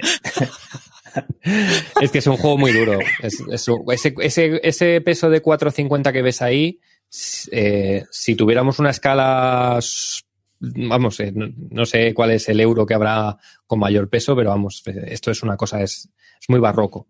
Porque tened en cuenta que no solo la representación tridimensional esa, que bueno, eso está un poco verlo, pero luego es bastante... Al- Alberto dice que es bastante elegante y es verdad que luego una vez que tú lo ves funcionando dices, joder, la verdad es que está muy bien pensado. Pero Luego ver. tú realmente, el Eh, avión sí como... no lo, es. lo habéis No, Si visto tienes, si tienes que joder, hacer pero- cálculos de ingeniero cada turno, tío. En el sentido de que lo que te, el esto te intenta representar es que el avión vuela con una serie de características dependiendo de la presión del aire, de la sustentación que, que genera el- la velocidad eh, del viento, la carga alar que tiene ese avión, las Gs que produce. Es decir, Pero si vamos tú a ver, quieres el- llegar el- a, a- a representar con el nivel de realismo que esto hace cómo vuela un avión, la forma que lo hace, a mí sí me parece elegante. Lo que pasa es que está intentando llegar a un nivel de detalle tan extremo que evidentemente eso es complejo. Coño, pero el que quiere aviones tendrá que tirarse a esto, ¿no? Es como, es como jugar al, a, un, a un juego de trenes y tirarte a. Tú has, has descubierto los 18XX que son eh, esto mismo, tío. O sea, que- No, no, no, no, No, no, no, no, no, no, no, no, no, no, no, no, no, Vamos, no, no, no, no, no, Vamos no. a ver, tanto, te gustan todos los aviones. Tienes todos los tipos de aviones de por países y seleccionados por años. Joder, solo te falta esto, ¿no? Meterte en la bola y decir, aquí estoy dentro, soy feliz. Sí y no. Me, me encanta lo que intenta representar, me encantaría jugarlo, me encantaría comprender el sistema, pero por lo que he visto en vídeos y por lo que he visto de las reglas, que me las he estado leyendo, Si le dan un peso. Ah, no, estoy viendo. el, el- el problema, el problema es que, joder, lo- se lo decía el otro día a Alberto, digo, esto, tío, es estar haciendo la declaración de la renta durante ocho horas. Hostia, pero ¿qué ha visto Alberto aquí? Es que me extraña mucho que Alberto esté arrastrado hacia este mundo de, de niebla y, y frío.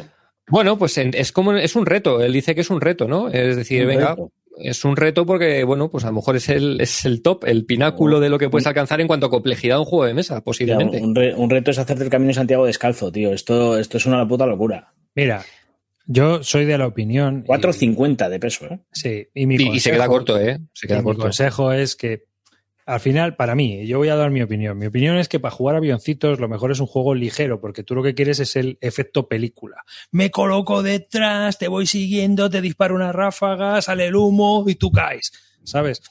Creo que ese es el sentido, es decir, el sentido del piloto, de que no tengas que pensar en la carga alar, la sustentación, la velocidad, la aceleración, eh, que si llevo no sé qué, que si eh, la mira telescópica, que si para arriba, que si para abajo. Que eso está muy bien, pero que este juego es para ingenieros, como decían en el chat, no para pilotos. Entonces, yo eh, creo, yo siempre he dicho, digo, "Jo, macho, yo es que para jugarme eso, me juego un Mustang, a ver, aquí, de 1991. O el juego, o el juego que te he puesto, ese lo podemos, lo podemos ver, echar un ojo ahora. Con miniaturitas, que juega a tope con la cope. Qué bonito. Ya, pero a ver, es que estamos hablando de cosas distintas. Estamos hablando de que tú ya eres un aerotrastornado nivel 1000 y lo que quieres es comprender por qué Claro, o sea, El, el- Mm. no, no, lo que no quieres es que te den una tabla y que te digan que un F-16 gira mejor que un MiG-21. No, ¿por pero es qué? Pues porque la carga alar, porque el no sé qué, porque la sustentación, y dices, ah, coño, y por, claro, por eso este gira bien a 330 nudos con 8G, consigue hacer 60 grados de giro por minuto, mientras que el otro, o sea, eso es cuando ya te va ese rollito. O sea, te va. Yo creo que esto es como la, como la gente de los manuales de rol, que se los compra para leer. Pues esto te los compras para leer. pero esto es esto lo más parecido, lo más parecido a esto yo creo que es el tema este del espacio que te juegas o un Living Earth o ya te largas a un eh, ¿cómo Pero- se llama? El High Frontier. típico- el High Frontier. No, esto es peor que High Frontier, mucho peor, ¿eh? De verdad. Mucho peor. Es, es mucho peor. Esto es ASL, porque pero es ¿qué necesidad rollo... de jugar calculando todo esto? Cuando puedes jugar en un PC que te hace todos los movimientos del avión y sabes hasta dónde puede girar y demás, aunque sea por turnos, como ese juego que van a sacar, Hmm. que van a sacar un juego de la Segunda Guerra Mundial, los de Matrix o los de Slytherin, con el, con el motor de- del Galáctica, que es un combate en 3D. Y tú en el ordenador vas viendo hacia dónde va el avión y te va calculando él todas esas, tablas de carga alar, de tal y pascual. Y si tú te quieres ya flipar, te crees un libro, tío. A ver, entonces, yo- entonces, entonces estamos de acuerdo en que Alberto está pasando una mala época, ¿no? O sea, estamos solo, ¿eh? O sea, Alberto, estamos solo, tío. Alberto lo intentó, lo intent- se lo copilló, lo intentó jugar y no encontró con quién, lo cual es fundamental, comprensible. Y me está intentando liar a mí que, que soy débil y no, no descarto probarlo, no descarto jugarlo. Mira, Eh, yo te voy a. Mira, tienes aquí el Mustang Air Coma Using Miniature Models, tienes las reglas ah, y todo. tío, Te lo pero descargas, te lo imprimes en una lona, te compras los aviones de metal y flipas en colores. Te pasas una pero- tarde y en lo que juegas un turno o dos del Beast of Prey, te has jugado 17 turnos, 17 partidas de este. No, a ver, yo ahora por ejemplo que estoy metido, yo estoy metido jugando eh, el Buffalo Wings, ¿no? Que eh, ya lo he contado alguna vez, es, un, es una especie de, de simplificación del Fighting, del Fighting Wings. Fighting Wings hasta ahora yo para mí había sido el juego más complejo que yo me había enfrentado y de hecho me ha podido, de momento yo no he podido jugarlo. Es- esto es un paso por encima o dos del Fighting Wings. Eh, el Buffalo Wings, por ejemplo, sí que me está dando un poco e- esa, esa mezcla de decir yo quiero ir un poco más allá de algo de mover una miniatura a tres hexágonos y hacer un giro, sino que quiero, pues le quiero meter un poco más de chicha, por qué se hacen las, por qué se hacen las maniobras, por qué se hace un, un- unas tijeras, por qué se hace un tonel alto, un tonel bajo, depende de la, de la situación, ¿no? Eso ya es cosas de aerotrastornado total. Y eso me lo da Fighting Wings y me lo da Buffalo Wings. Dar el paso más adelante hacia el tema de Beast of Prey de Adastra, joder, pues me encantaría saber cómo funciona, me encantaría tal, pero simplemente un poco por el, no por el reto, sino porque me gusta cómo, cómo funcionan esas cosas. Pero es verdad que lo veo mm, que como juego, no. Como juego, lo veo complicado. Hombre, es que para sacarse una tesis yo lo veo bien, ¿sabes? O sea, de, de- es decir, como tesis de ingeniero aero- aeronáutico, ¿sabes? Decir, mira, he hecho este juego. Pero que me voy a Ah, jugar el tutorial, te lo garantizo. Sí, sí, Júgate el tutorial, vas a flipar. vas a flipar. Ya te lo digo yo, que yo lo he jugado. Menudo estrellato. Así, en, en- ¿qué más juegos de aviones has probado? tú? Bueno, que yo haya jugado Win Leader, eh, el, Buffalo Wings, eh, ¿qué más? Eh, el solitario este del... que acaba de salir la segunda versión, el Storm Above the Rage y el Skies Above the Rage. el RAF, pero ya estamos hablando de una escala más, de una escala distinta. Me, me tienes que explicar por qué ese juego cuesta 140 euros. ¿Cuál? ¿El Storm Above the Rage? El RAF. Ah, el RAF no, porque se- los, de, los de Decision se les ha ido la olla. Es que no lo vale. Mira, a mí es un juego que me encanta. Y muchas veces me preguntan, oye, el, el RAF o no sé qué. Digo, mira, a mí el RAF me gusta mucho. Ahora bien, ¿por el precio que tiene? No, no. Claro. ¿Que por 60? Pf, De cabeza. ¿Por 120? No. No. No, no tiene Mira, eh, he conseguido filtrar el rango de El aviones. Eh, ¿Cómo se llama el, el Wing? El que este que, bueno, era como el X-Wing, la, la versión anterior al X-Wing. Mira, El of X-Wing- War. ah, el Wings of War también lo he jugado. Sí, está, está A entretenido. X-Wing también he jugado. Al Thunderbolt Apache Leader también lo he jugado. Thunderbolt Apache Leader es de la 10 y de los helicópteros Apaches en combate a tierra, es decir, de ataque a tierra. Y ese me Y gustaba, pero odiaba todo lo que era la, la parte de gestión. Claro, que es el juego. que ese juego, pues digo, no, a mí dame, a mí dame los avioncitos que mate, pero no esta mierda. El Wings of War de, con cartitas. Sí. Es curioso, pero yo creo que no han vuelto a sacar ninguna reedición ni nada, ¿no? Está agotado totalmente ya. Sacaron uno de la Segunda Guerra Mundial también, pero no, Sí. un poquito más No. complejo que el de la primera, pero no. El no la- Los tipos se llevaron el cabreo porque el X-Wing es, es una Eh, sí. versión del. Es un pero más, más elegante, en el sentido de que una, una de las cosas que me jodía del, del Wings of War, tío, era que como seas un poco patán, pones la- las cartas, no sé qué, el giro, al final el avión podía acabar, y el, eso en X-Wing, como tienes la reglita que te dice exactamente dónde empieza y dónde termina, es mucho más. eh, no, no, no se genera tanta, tanta diferencia entre lo que tienes que mover y tal. El diseñador del Hans in the Sea, el Daniel Berger, que le sigo yo en la BGG, comenta que el RAF antiguo está mejor que el nuevo. Ah, Pero si solo ha sido un cambio de componentes, yo creo. Pero No, si no. es Decision, me lo creo, ¿eh? Sí, sí, que dice que es mucho mejor juego el antiguo Ah, pero no, pero estás nuevo. hablando del. del RAF. Que sabes que la nueva versión metieron también que podías jugar con dos jugadores y Ah, tal. vale, sí, sí, ese es el que yo he Pues, jugado. Él he dice que la versión antigua, la de que solo es solitario, es mucho mejor como juego. Eh, Así que lo digo para que la gente a lo mejor encuentre alguno por ahí barato. Un saludo a edición. un, saludo a Murdoch que al comprarse la nueva edición le regaló la vieja amarillo. Tienen la, la vieja versión RAF amarillo. Sí, sí. Mira. Mira, el, el- el Red Storm y el, y el de los judíos, que no me acuerdo, el, el Elusive Victory, Sí. son otros de aviones que también he jugado que también son, son telita. Ahí no es tanto, no pone el foco en cómo volar, ¿no? Como en los en estos otros que te digo que al final la complejidad es volar el avión como tal, hacer los giros, todo eso. Estos ponen la complejidad en todo lo que es el sistema de armas.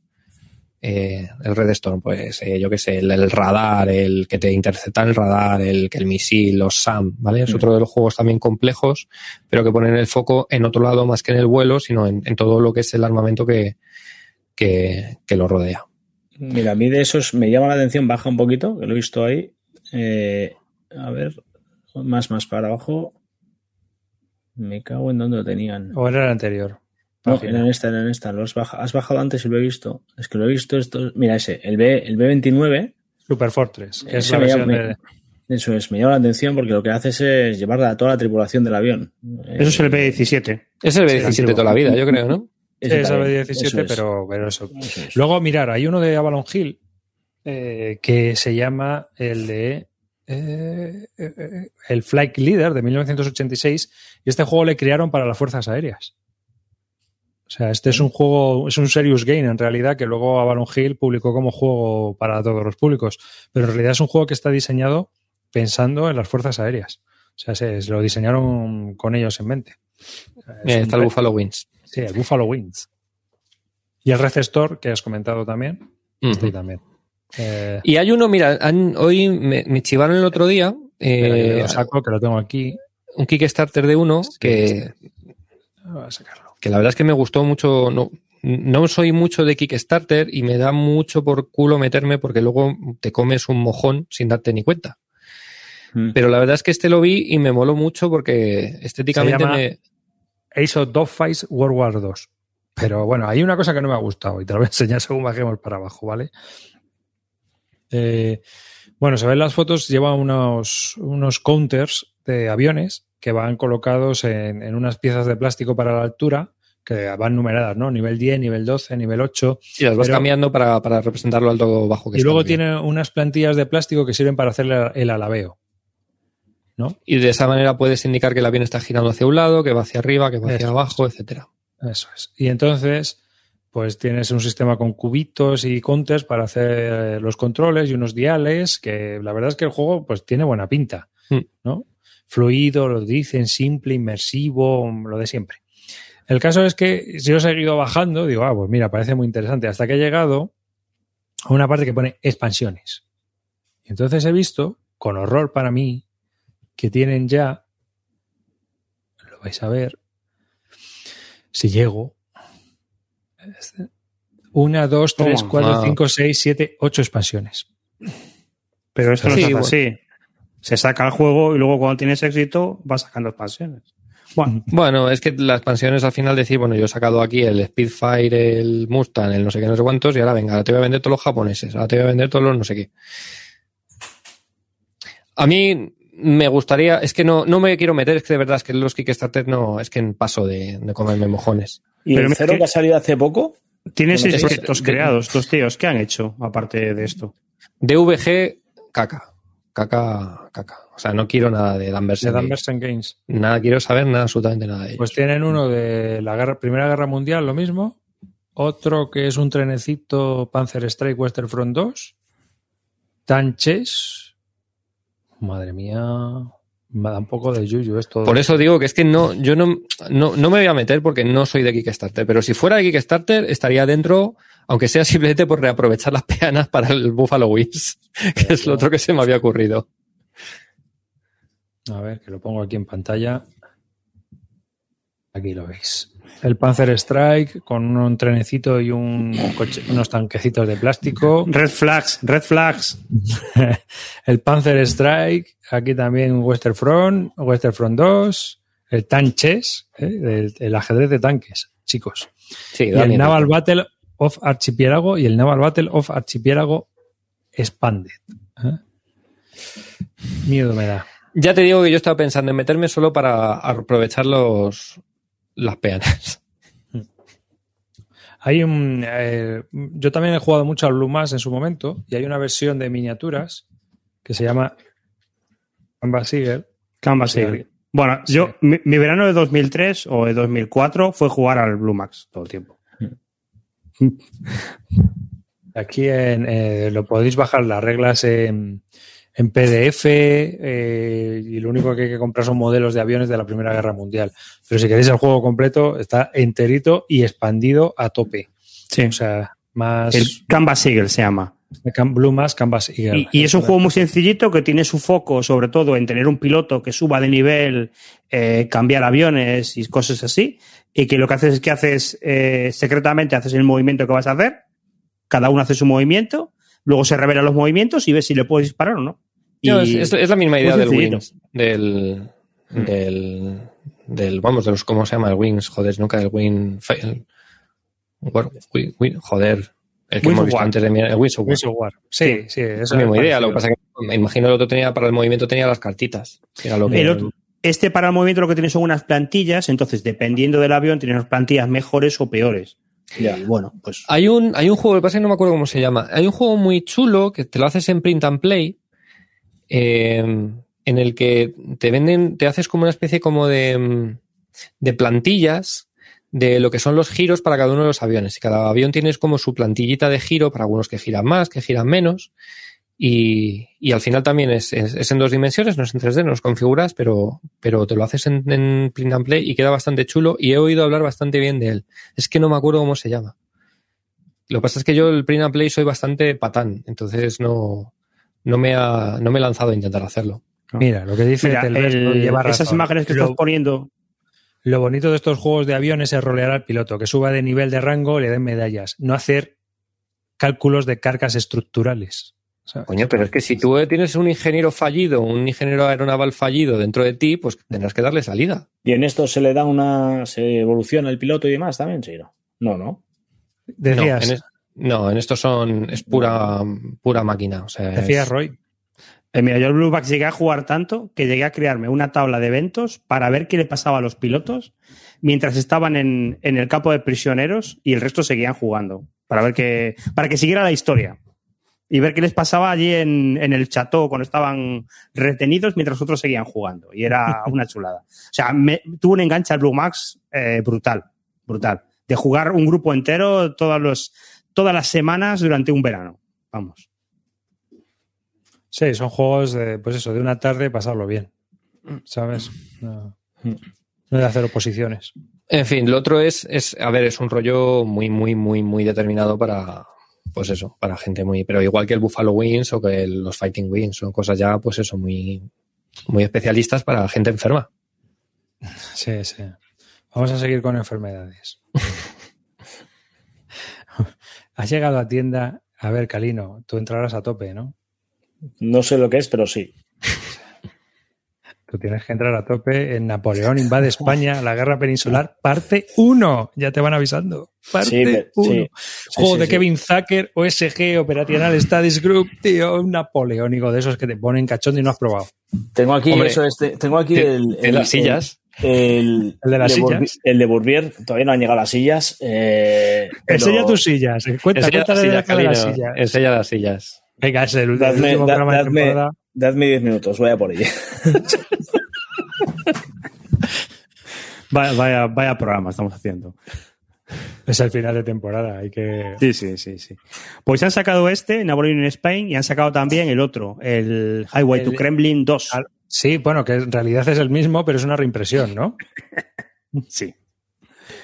Porque Eh, este- a, mí, a mí me llama la atención el Highway to Kremlin porque lo ponen muy bien algunos podcasters eh, americanos. Dicen que es una maravilla, que es el mejor juego de la campaña de Rusia y, y que parece guay, y parece súper chulo. Pero por lo que me has. Bueno, aparte de que no me voy a meter en estas cosas, por lo que me has contado, ha salido con erratas Sí. A dolor. eh, también oyendo un podcast americano hablando de él y el tío estaba súper indignado diciendo, después de los 120, 140 dólares que me han soplado, que el juego, que son una plancha o dos planchas de counter, un puto mapa, y encima vienen mal no sé qué, viene mal las reglas, viene mal las tablas de no sé cuánto, viene, vamos, que veis un puto desastre. Y que aparte que le había escrito a Kevin Zucker y poco menos que le había escupido la cara. Pues son en el 90 correo, pavos, o sea, ¿no? El juego este, me parece. Sí. Ciento y pico o algo así, ¿no? Sí, sí, esto barato no A ver, es. ¿eh? es, No, no, es no. lo que te digo yo. El, el Napoleon eh, at Waterloo, no, el, el Last Battle of Napoleon, que es un juego que lleva en, en no sé cuántas ediciones y que lleva desde el año 77 publicándose. Yo me compré la última edición de Decision y tenía erratas todavía. Y es que yo eso no lo entiendo. Es un juego que Pero tiene siete porque ya ediciones. están, son tan, tan cómodas. Pon un counter encima. Pon un counter. Pon un Sirven para counter. sirven para sentarme yo. O sea, No, pero para poner el móvil, para poner El el, móvil, sí. el móvil. A ver, se compró unas sillitas que son para ocultar los counters en los juegos estos napoleónicos y se equivocó No me equivoqué, yo me fié totalmente de y Río. la pidió, la pidió de pesca para sentarse mientras pesca truchas. Pero, eh, ojo, que tengo cuatro paquetes como este.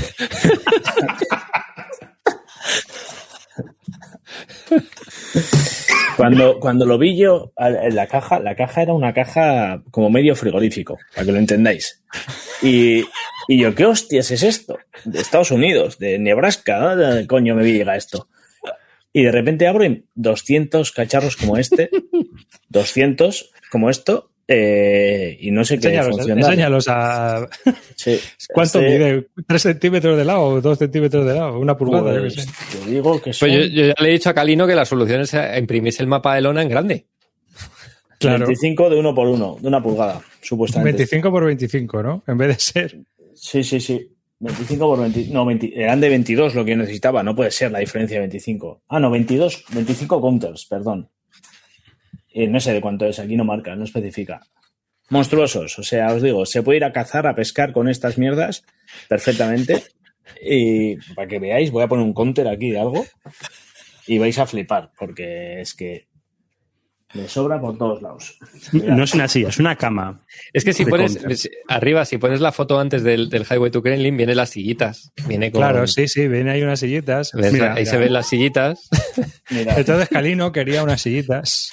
Mira, el token, el token del Hood Strike North. El señor Hood sentado en la silla. Espera, espera, que Miradlo. te pongo- ¿Lo veis? A Hood, ahí abajo. Ese es Hood. Es que no son 25 milímetros, tío. Pero es que si lo veis, en- si, todavía es más llamativo cuando lo veis encima del hexágono. Porque ocupa la mitad del mapa. O sea, un puñetero espectáculo. Sí, sí. Si alguien quiere, eh, la hoguera de San Juan fue ayer, pero si alguien lo necesita para el año que viene, tengo 200. Papeles. Sí, señor. Para calentar la casa. Madre mía, macho. Por cierto, necesito sillas de 22. Si alguien me da el link correcto, se lo agradecería. A mí me pasó con las con unas bolsas Lock que compré. Me, estoy mirando para comprar unas bolsas Lock. Es que vaya paquetorro tronco. Cuatro. Parece, No, parece cuatro. una bolsa de estas que compras. cuatro. Y lo peor es que intenté lijar una. Intent- y dije. cuando, cuando empecé con una, dije: con lo que me está costando una, le van a dar por culo a hacer 100 de estas. Y, y no volví. No, ahí se ha quedado.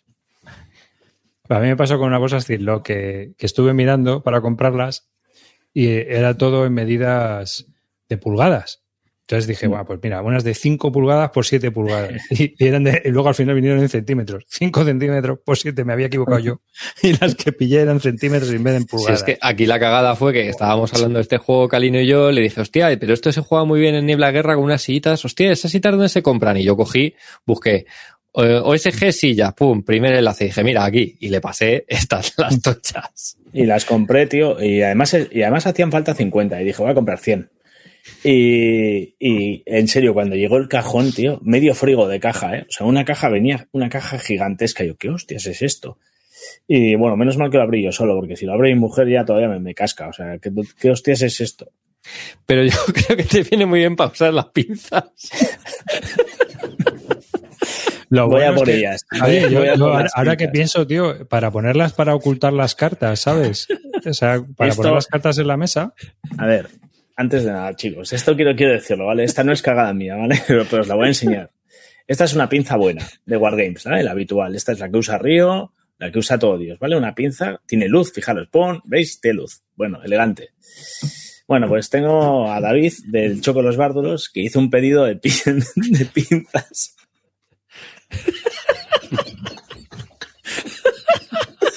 Son pinzas de cirujano para extraer fémurs, eh, tibias, peronés, cualquier tipo de elemento que mida más de, de 30 centímetros. A Karino le va lo grande. Espectacular. Aquí la tengo. Pero eso está bien porque si, si tienes un oficial que le dan un cañonazo, lo puedes estirpar. To- Totalmente, tío. Yo cuando me apareció con esto y yo cuando la vi dije, hostia, cojonudo, ya se podrá usar. Es imposible, o sea, es imposible usarla porque es como estar comiendo eh, un plato de arroz con el- en el chino, pero a una distancia del bol de, de- de una, de una pierna, o sea, exagerado. Sí, pues esta fue la segunda. Esa también muy bien, ¿eh? Sí. Un saludo, un saludo a David, ¿eh? Muy grande. Vale. Te sirven para la barbacoa, ¿lo has pensado? Sí, eso sirve para dar la vuelta a la chuleta. Que las habría llevado a la cocina, vamos, dale, pues dalo por hecho. Ya, Para pero que lo boni- y lo bonito que queda aquí al lado cuando alguien quiere jugar y decir, toma, tú, tú juegas con estas. Yo, eh, a mí es que yo estuve a punto de cometer el mismo error en Amazon porque me metí a comprar las primeras pinzas y claro, en Amazon tampoco sabes, buscas pinzas, tal, no. Mm. Y aparecieron, es, pues lo mismo eran esas y dije, ah, pues cojonudo, me las pillo. Y ya cuando estaba a punto de, digo, espera, voy a ver cuánto miden. Pues eso, yo qué sé, eh, 40, 50, 60 centímetros o algo así. Digo, hostia puta, ¿dónde es esto? Y además eran de la sección cocina. Pues sí, sí, pues. ah, pues- sí, para montar platos. Eran de la sección cocina, o sea, ¿qué es Sí, eso? son para montar platos. Ay, Es verdad. Están de puta madre, yo os lo recomiendo. Bueno, Ah, yo, yo conozco a gente que le ha pasado lo contrario. yo conozco a gente que le ha pasado lo contrario, que ha comprado las pinzas de las que usamos esas nosotros, que tienen los bordes amarillos porque son de heavy duty, pero hay dos modelos y una es pequeña. Son para, son de precisión. Y entonces le ha venido la pequeña y no le coge el counter. O sea no, que- si, si de precisión pequeñas también tengo. Si nos vamos a meter con algo, nos metemos de lleno. Aquí tenemos las de pequeñas, de precisión, que tampoco valen absolutamente para nada. 200 tengo de estas. y no oye, oye, Karino, pero puedes vender una tienda con todo esto. No, no, esto nunca sabes cuándo te lo puedes necesitar. Estas son las cosas que hay que tener. Herramienta, mi padre siempre dice, buena y mucha para cuando la necesites. Oh, y tanto. Bueno, Highway to Kremlin. ¿Qué... ¿Este te entras también o no? Yo, pero si no tengo todavía camas para probar el anterior. Cuando me llegue la, la cama de, de buena de 22, poder probar el juego. Esto es lo que, lo que decía Roy. Este, hay un, hay un podcaster eh, que ya hemos hablado de él alguna vez, Bruce Gerrick. Bueno, es el autor del, del Triumph of Chaos. No, no, no, Eh, no. Ese es Harry Doctor. Es, es verdad, perdón. Bruce Gerrick es el, el, el que me vendió a mí el Tien Bien Pu.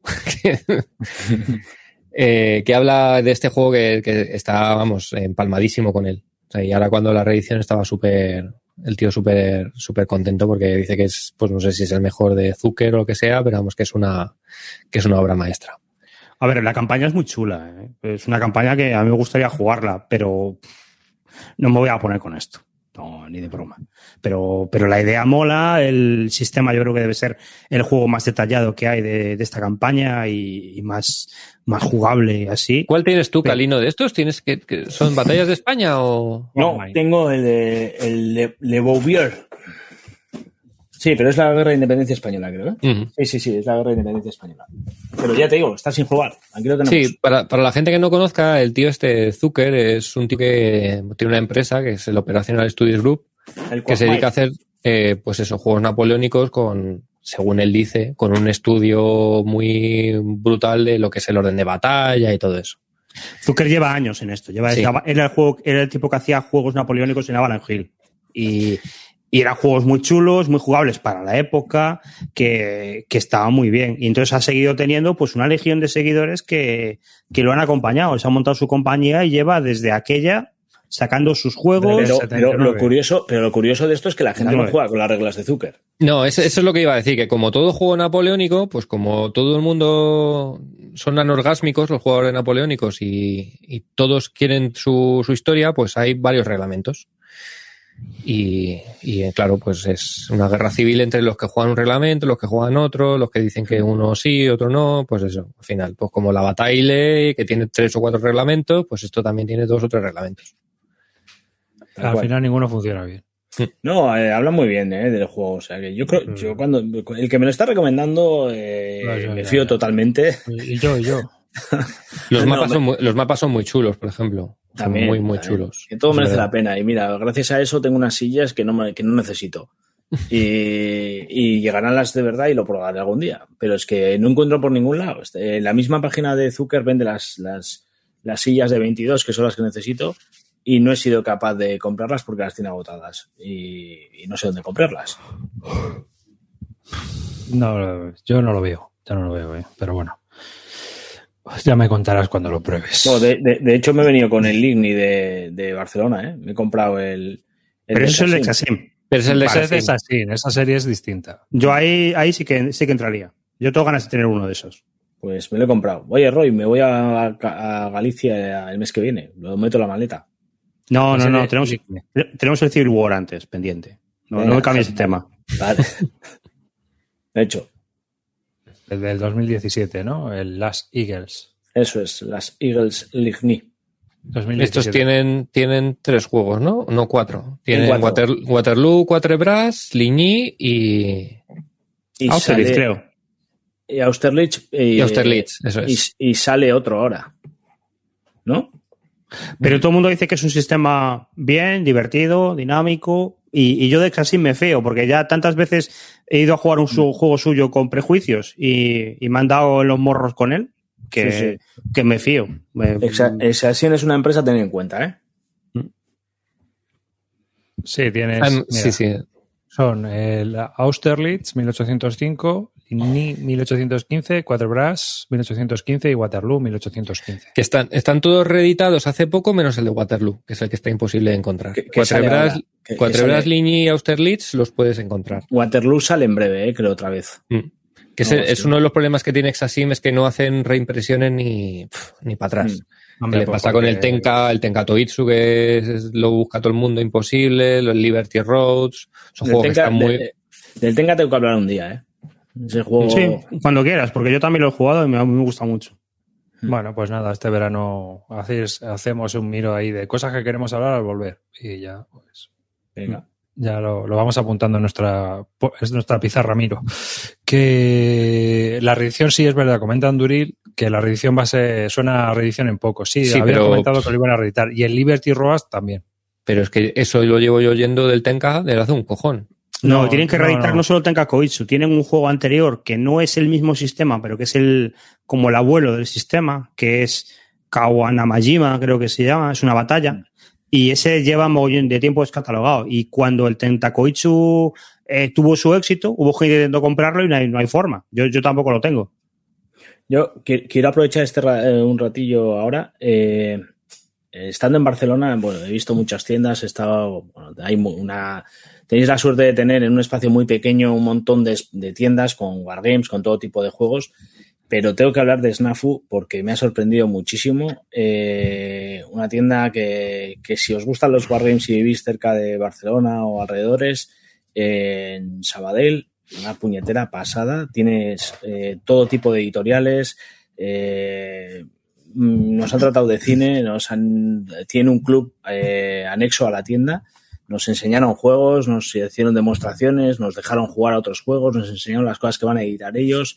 Una puñetera gozada. Bueno, mira, como, como este rollo que hacemos aquí en Bisbélica es distinto al de Bislúdica, vamos a poner, vamos a hacer un poco de publi de las tiendas que compramos nosotros, ¿no? Vamos a, a- venga, nos dan buen servicio, yo creo que es eh, Sí, sí, que no, que no nos dan más, ¿eh? quiero decir, que no nos regalan Y, nada. y no hay tantas, ¿eh? no, No, no, no, no. hay tantas, no hay tantas. Vale, pues tenemos Snafu, ¿no? Que es la que estuviste tú. Hmm. Lo único que a mí me gustaría que la web fuera un poquito mejor, porque no hay un dios Sí, estoy para ver las puñeteras novedades bien, no hay un dios, o sea, es un cisco. Yo- lo, malo que tiene esta, esta editorial, esta tienda, es esto, ¿eh? Yo me entero más por las novedades de Snafu por Twitter que por la Mm. página web.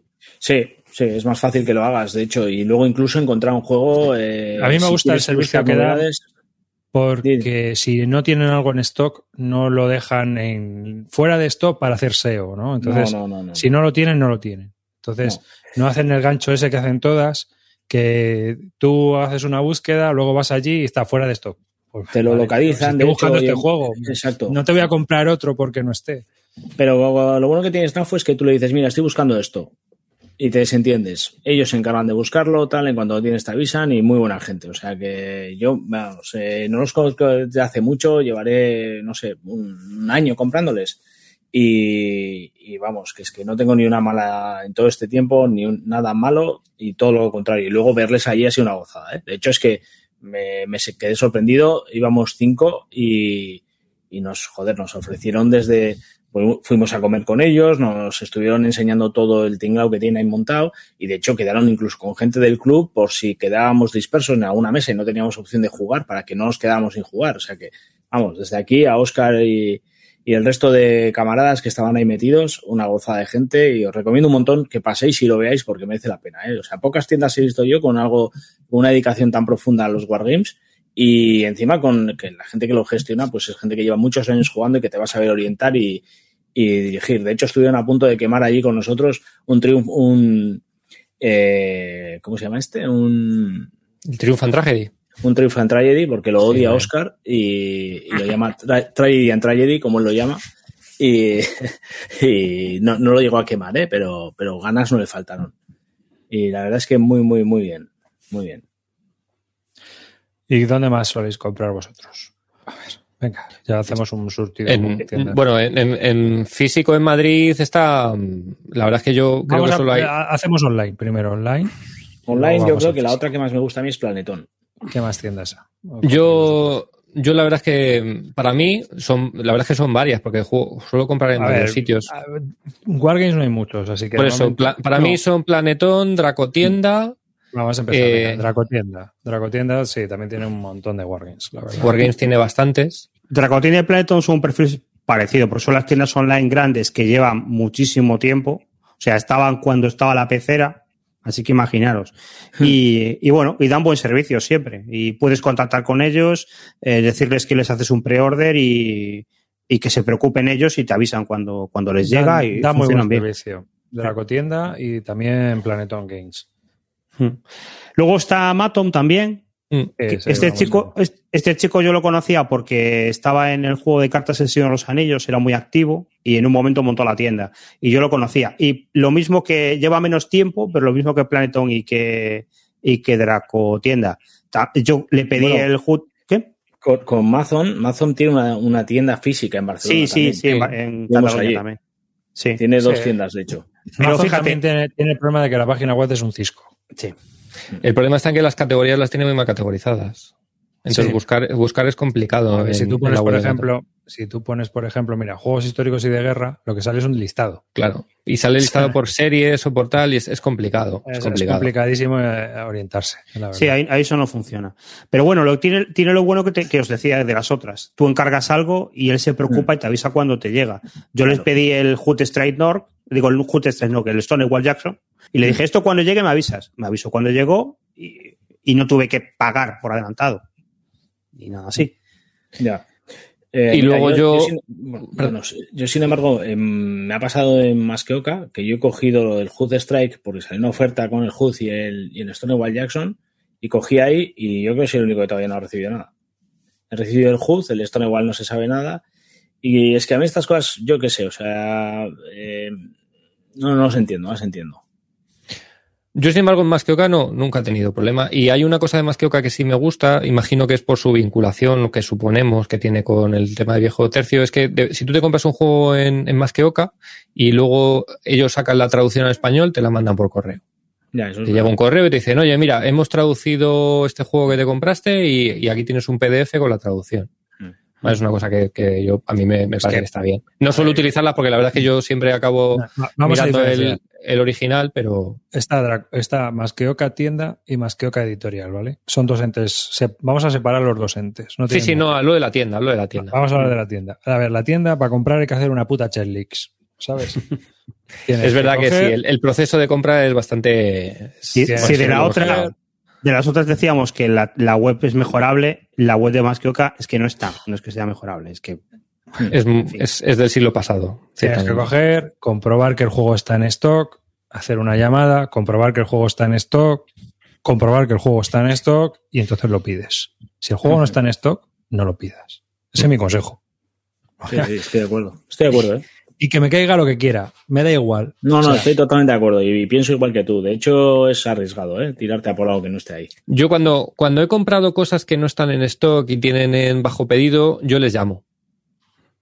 Yo llamo y digo, oye, o, o les mando un correo, decir, oye, mira, este juego, eh, ¿en cuánto tardaréis en tenerlo? Tanto, tanto. Porque no, no- no hago una compra de algo que no está en stock por- sin hablar con ellos directamente. Pero bueno, hablando con ellos, mi, mi experiencia no ha sido mala, ¿eh? No, no, luego es verdad que responden, ¿eh? No te dejan tirado, pero, pero bueno, eh, se han dado casos de reservar y luego cuando se ha llegado el cupo, pues oye, has reservado, no te lo podemos eh, traer porque no hemos tenido tantos números y, te tengo que echar para atrás tu pedido. Te devuelven el dinero y te has quedado sin juego. Esto, esto, por ejemplo, mira, en Snafu el mismo ejemplo. He comprado el, el Strike, lo he comprado en Snafu y lo he comprado en, en, en Masqueoka. En Snafu no me han cobrado nada por el juego, ha llegado, me ha avisado y me lo ha mandado. En Masqueoka me lo han cobrado hace un mes y medio, no me ha llegado y ya llegará. Esperemos. Esta es la diferencia. Por eso te digo que eso lo, yo lo siento mucho, pero, Sí, sí, sí. sí, No, sí. pero la- las cosas como son. Cual, Que- eh, a ver, es que hay una cosa que es que nos hemos acostumbrado como clientes y se llama Amazon. Sí, es verdad. ¿Sabes? Es verdad. Eh, O sea, como clientes es- eh, estamos muy mal acostumbrados, en el sentido de que exigimos, hasta incluso cuando vamos a comprar en segunda mano, hay veces, oye, eh, yo, yo normalmente tardo mucho en enviar los juegos porque los envío cuando puedo, es decir, hasta que hago la caja, hago la etiqueta, o sea, todavía estoy mandando tazas, ¿no? O sea, imaginaos. Pues cuando voy pudiendo, voy haciendo las cosas, o sea, porque yo no, no me dedico a esto. Entonces, la gente como que, tío, es que, macho, pues comprarlo en Amazon. ¿No? Pues, Sí, a ver, en eso nos hemos mal acostumbrado, pero obviamente, tío, también nos ha acostumbrado a tener que exigir y decir, macho, ¿qué pasa? Hmm. O sea, que, que- que somos gilipollas. A a mí una cosa, por ejemplo, de más que que me saca de quicio es que cada vez que hago un pedido tengo que rellenar to- todos mis putos datos.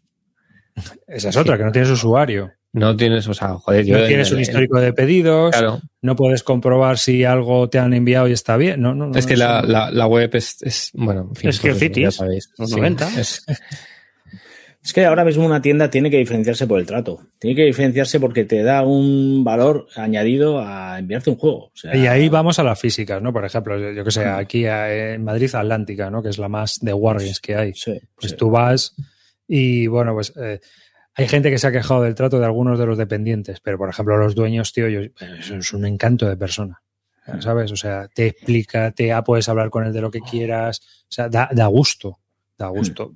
Tú le encargas a un Wargame, no está especializado, pero tú le encargas un Wargame a Michael de cuarto de juegos y, oye, da gusto el trato, si bueno. puede te lo trae, te lo encarga, te lo consigue, macho. Michael es, es una de las personas que, de las mejores personas que te puedes encontrar en el tema de juegos en general.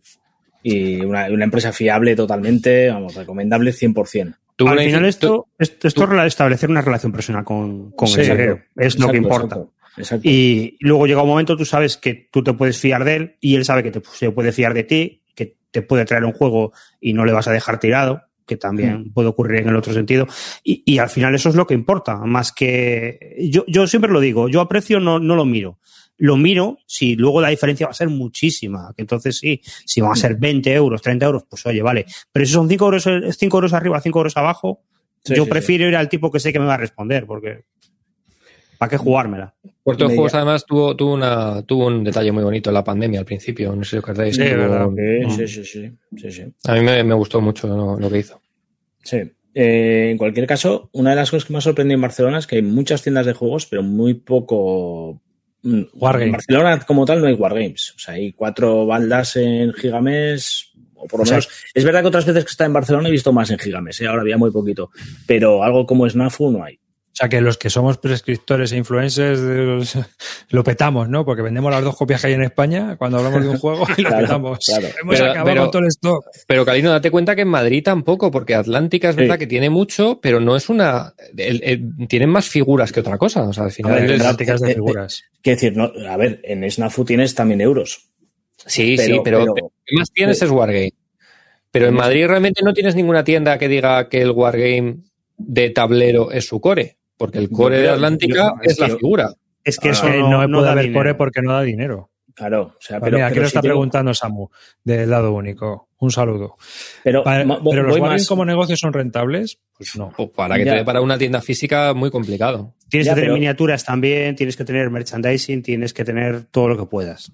Porque si no, no Estoy, estoy de acuerdo, pero, a- pero, pero tú a cualquier editorial que quieras buscar no la puedes encontrar en muchas tiendas de España.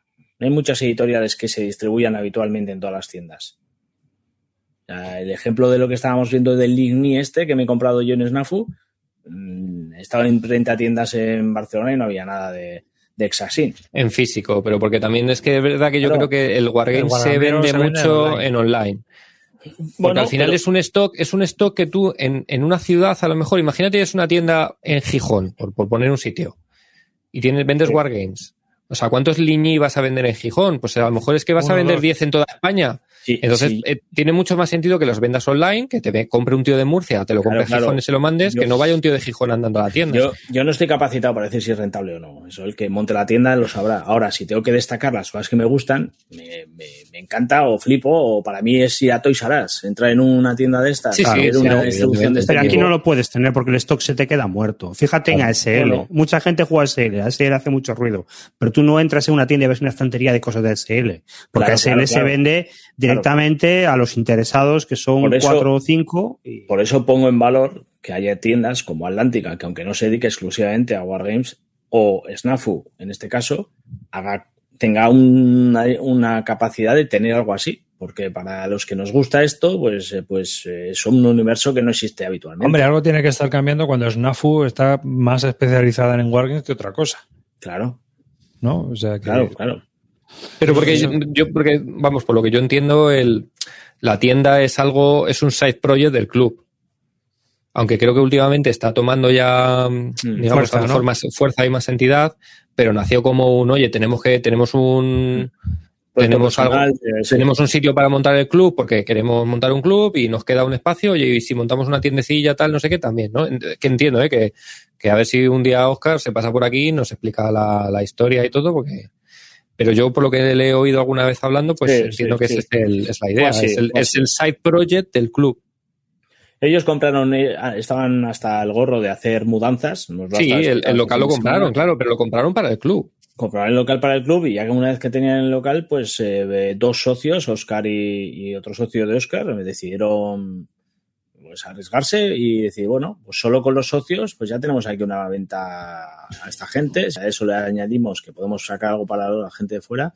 Y bueno, pues lo tienen hecho. Yo creo que sí que es algo, bueno, no sé si vocacional, como dicen por ahí, pero sí que sí que puede ser un proyecto que dices, bueno, se dedican a otra cosa y esto está ahí y bueno, y, y seguramente casi todo la mayor venta la hagan online no la hagan en físico posiblemente, posiblemente. Sí. Porque es eso, al final, vendes un módulo de ASL extraño, de indios.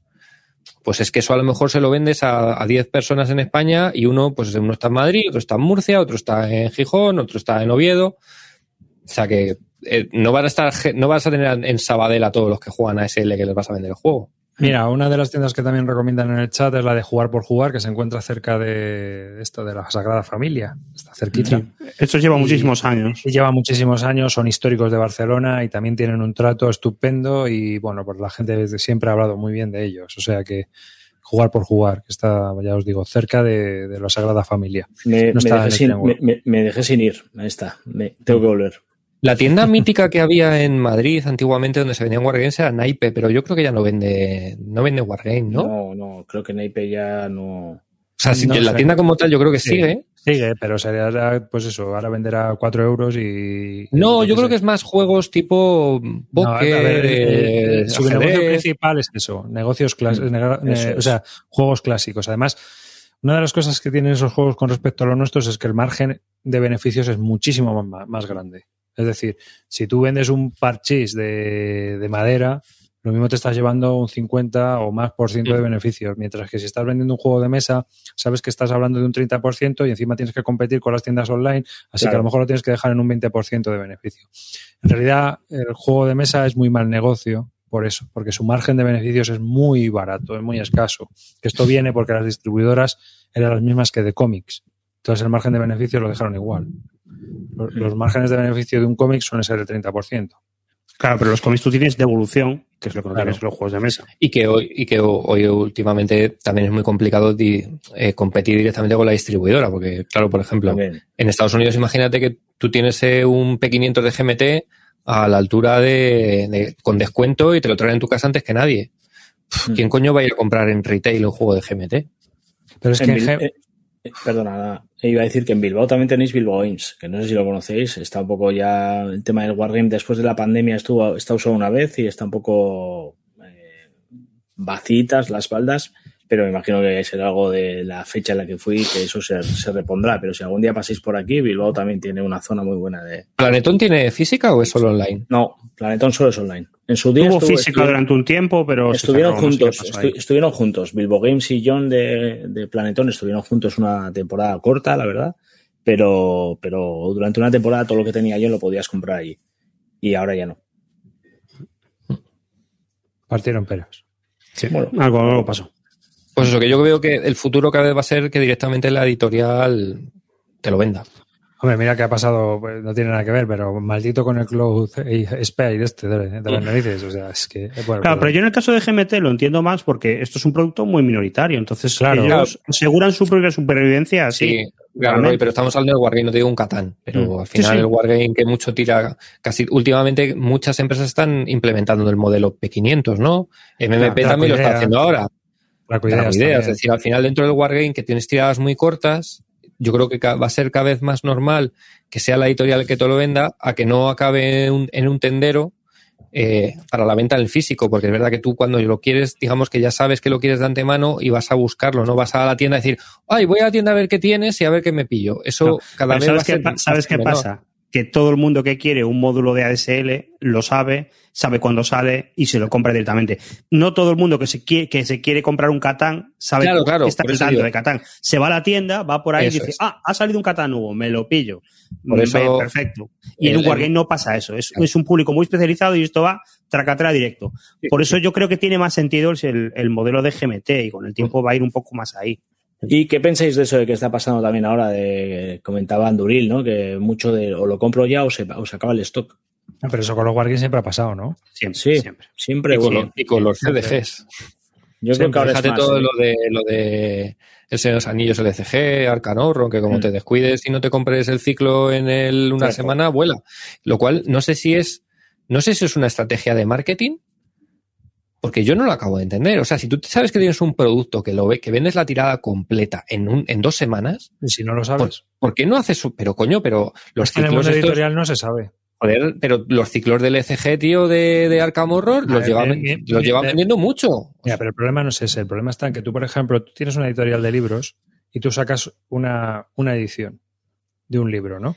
Y sacas 5.000 ejemplares, por poner un ejemplo. Se vende, imprimes otros 5.000. Eh, En dos semanas los vuelves a tener en, en muestrario. Es decir, es no se nota ni, tíos- ni la queda de stock. Pero es que estos tíos no imprimen. Ah, es que como, lo que como pasa es no que se te pone- compres El problema está en que cuántas fábricas hay. ¿Cuántas fábricas hay al precio al que se lo hacen a ellos? ¿Sabes? Entonces, cuando tú agotas, vuelve, pero va a cola. Y a lo mejor te resulta que te pasa como con GMT, es que hay 21 títulos delante. Ya, eso sí, pero. Y pero- no solo eso, sino que yo, yo creo que también les ha pasado que est- están a- a- expandiendo negocio. Entonces, en un momento es, ¿dónde tengo el dinero invertido? ¿Lo tengo invertido en, en reimprimir este juego o me merece más la pena tenerlo invertido en este que es nuevo y que va a llegar de novedad a, a tiendas? Pues a lo mejor te merece más la pena lo segundo. Joder, pues el margen que te da una reimpresión tiene que ser mucho más grande de Es que te mucho da más una primera Sí, edición. sí, pero también hay, corres más riesgo de que, de que no haya tanto público en el fondo. No, yo me quedo la duda de si es una estrategia también buscada. No lo creo. De, Pero- de generar hype, del sentido de como lo volviendo- compres te quedas sin él, esto se vende muchísimo, Pero esto se volviendo a los agotado, es imposible, bla, bla, bla. Pero volviendo a los Wargames, o sea, si si tú estás pensando en comprar el Stonewall Jackson, cómpralo. Porque Sí. como no lo compres, lo mismo te quedas 10 años sin Stonewall Jackson. Sí, sí. O lo tienes que comprar por 200 pavos, sí, sí. Sí, sí, eso es verdad. ¿sabes? Claro, en, G- en GMT puedes tener un margen, porque tú sabes que un juego va a durar unas semanas en stock, unos meses. Igual se- si te ha tenido mucho éxito, se va a reeditar pronto, como va a pasar con el Atlantic Chase. Pero con MMP, ni esas, ni de ninguna forma. O sea, por ejemplo, a Victory Loss, te puedes morir. Ha habido una reimpresión, ¿cuándo va a ser la siguiente? O los, o los de Exasim, por ejemplo, el Tanka, el No. Tenkakuitsu, Lo- o el Liberty Roads. O los de oyes hablar, bien del, también. a- oyes hablar bien del juego y dices, ah, pues me lo voy a comprar. Te vas a la BGG a venderlo de segunda mano y te da la risa cuando ves los precios, ¿sabes? Te va, pues no me lo voy a comprar. No, tampoco estoy tan necesitado del juego. eh, es- Entonces, El, el, el Ambon que ha, que ha hecho Snafu nos dijo Sí. que ya llevaban 250 unidades vendidas. Está bien. Ambon. Tiro, tiro Una 500, pasada. ¿no? me parece que tiro 500, ¿no? Eh, no sé, pero. Me parece que me co- comentó que era la tirada en 500. Pero, Oye. hostia, Para ser un primer Está- juego está bien. está muy bien, está muy bien. Joder. Juego de revista, ¿eh? Ojo. Que al final tienes más barato y tal, pero tiene menos visibilidad también. la verdad es que sí. Pero ya te digo que aquí la única que es la grande es GMT. Porque eh, te pasa igual con, con Academy Games. O sea, con Academy Games tienes el problema de que hay veces que se quedan sin stock y hasta que vuelven a reimprimir. Ha pasado con el oso despierta, con el del curso, o sea, ha pasado con, Sí, GMT y Compass reeditan más, porque eh, Compass es otro que si el juego le lo ha vendido, eh, hace más, tira más. Pero MMP no. No, eh, eh, olvídate. Yo MMP tiene que estar llevada por dos yayos como Decision Games y yo qué sé lo que hay ahí. Cambio, Y mira, las otras lo mismo, ¿eh? Todas. Revol- Eh, bueno, Revol- Revolution no sé. Revolution es que comentaba, yo qué sé, lo mismo estoy hablando de cuñados, yo lo he dicho varias veces, pero es que no sé dónde lo leí. Comentaba el, fundador, de- el que hizo Celes, que es uno de los fundadores, que estaba por Cosing War, que ellos hacen tiradas de 250 ejemplares. Y cuando se agotan vuelven a reimprimir 250 ejemplares. O sea, siempre tienen esto. O sea, su idea del negocio es que nunca se queden sin stock de un juego que funciona. Que funciona. Entonces- ahí está, ahí está. Claro, entonces Bueno. ellos, claro, tú, sabes, tú tiras 250 y si se tardan en vender 7 años, pues bueno, a lo mejor dice, Claro. pero por lo visto lo vuelven a reimprimir. Pero es así. Y luego está Columbia, que tiene su rollo raro, porque ellos tienen un stock de una forma extraña, porque tienen por una parte los bloques, por otra parte usa una caja genérica para todo, solo cambian la camisa, y lo único que, realmente lo único que tienen que imprimir son el reglamento, el mapa y las pegatinas.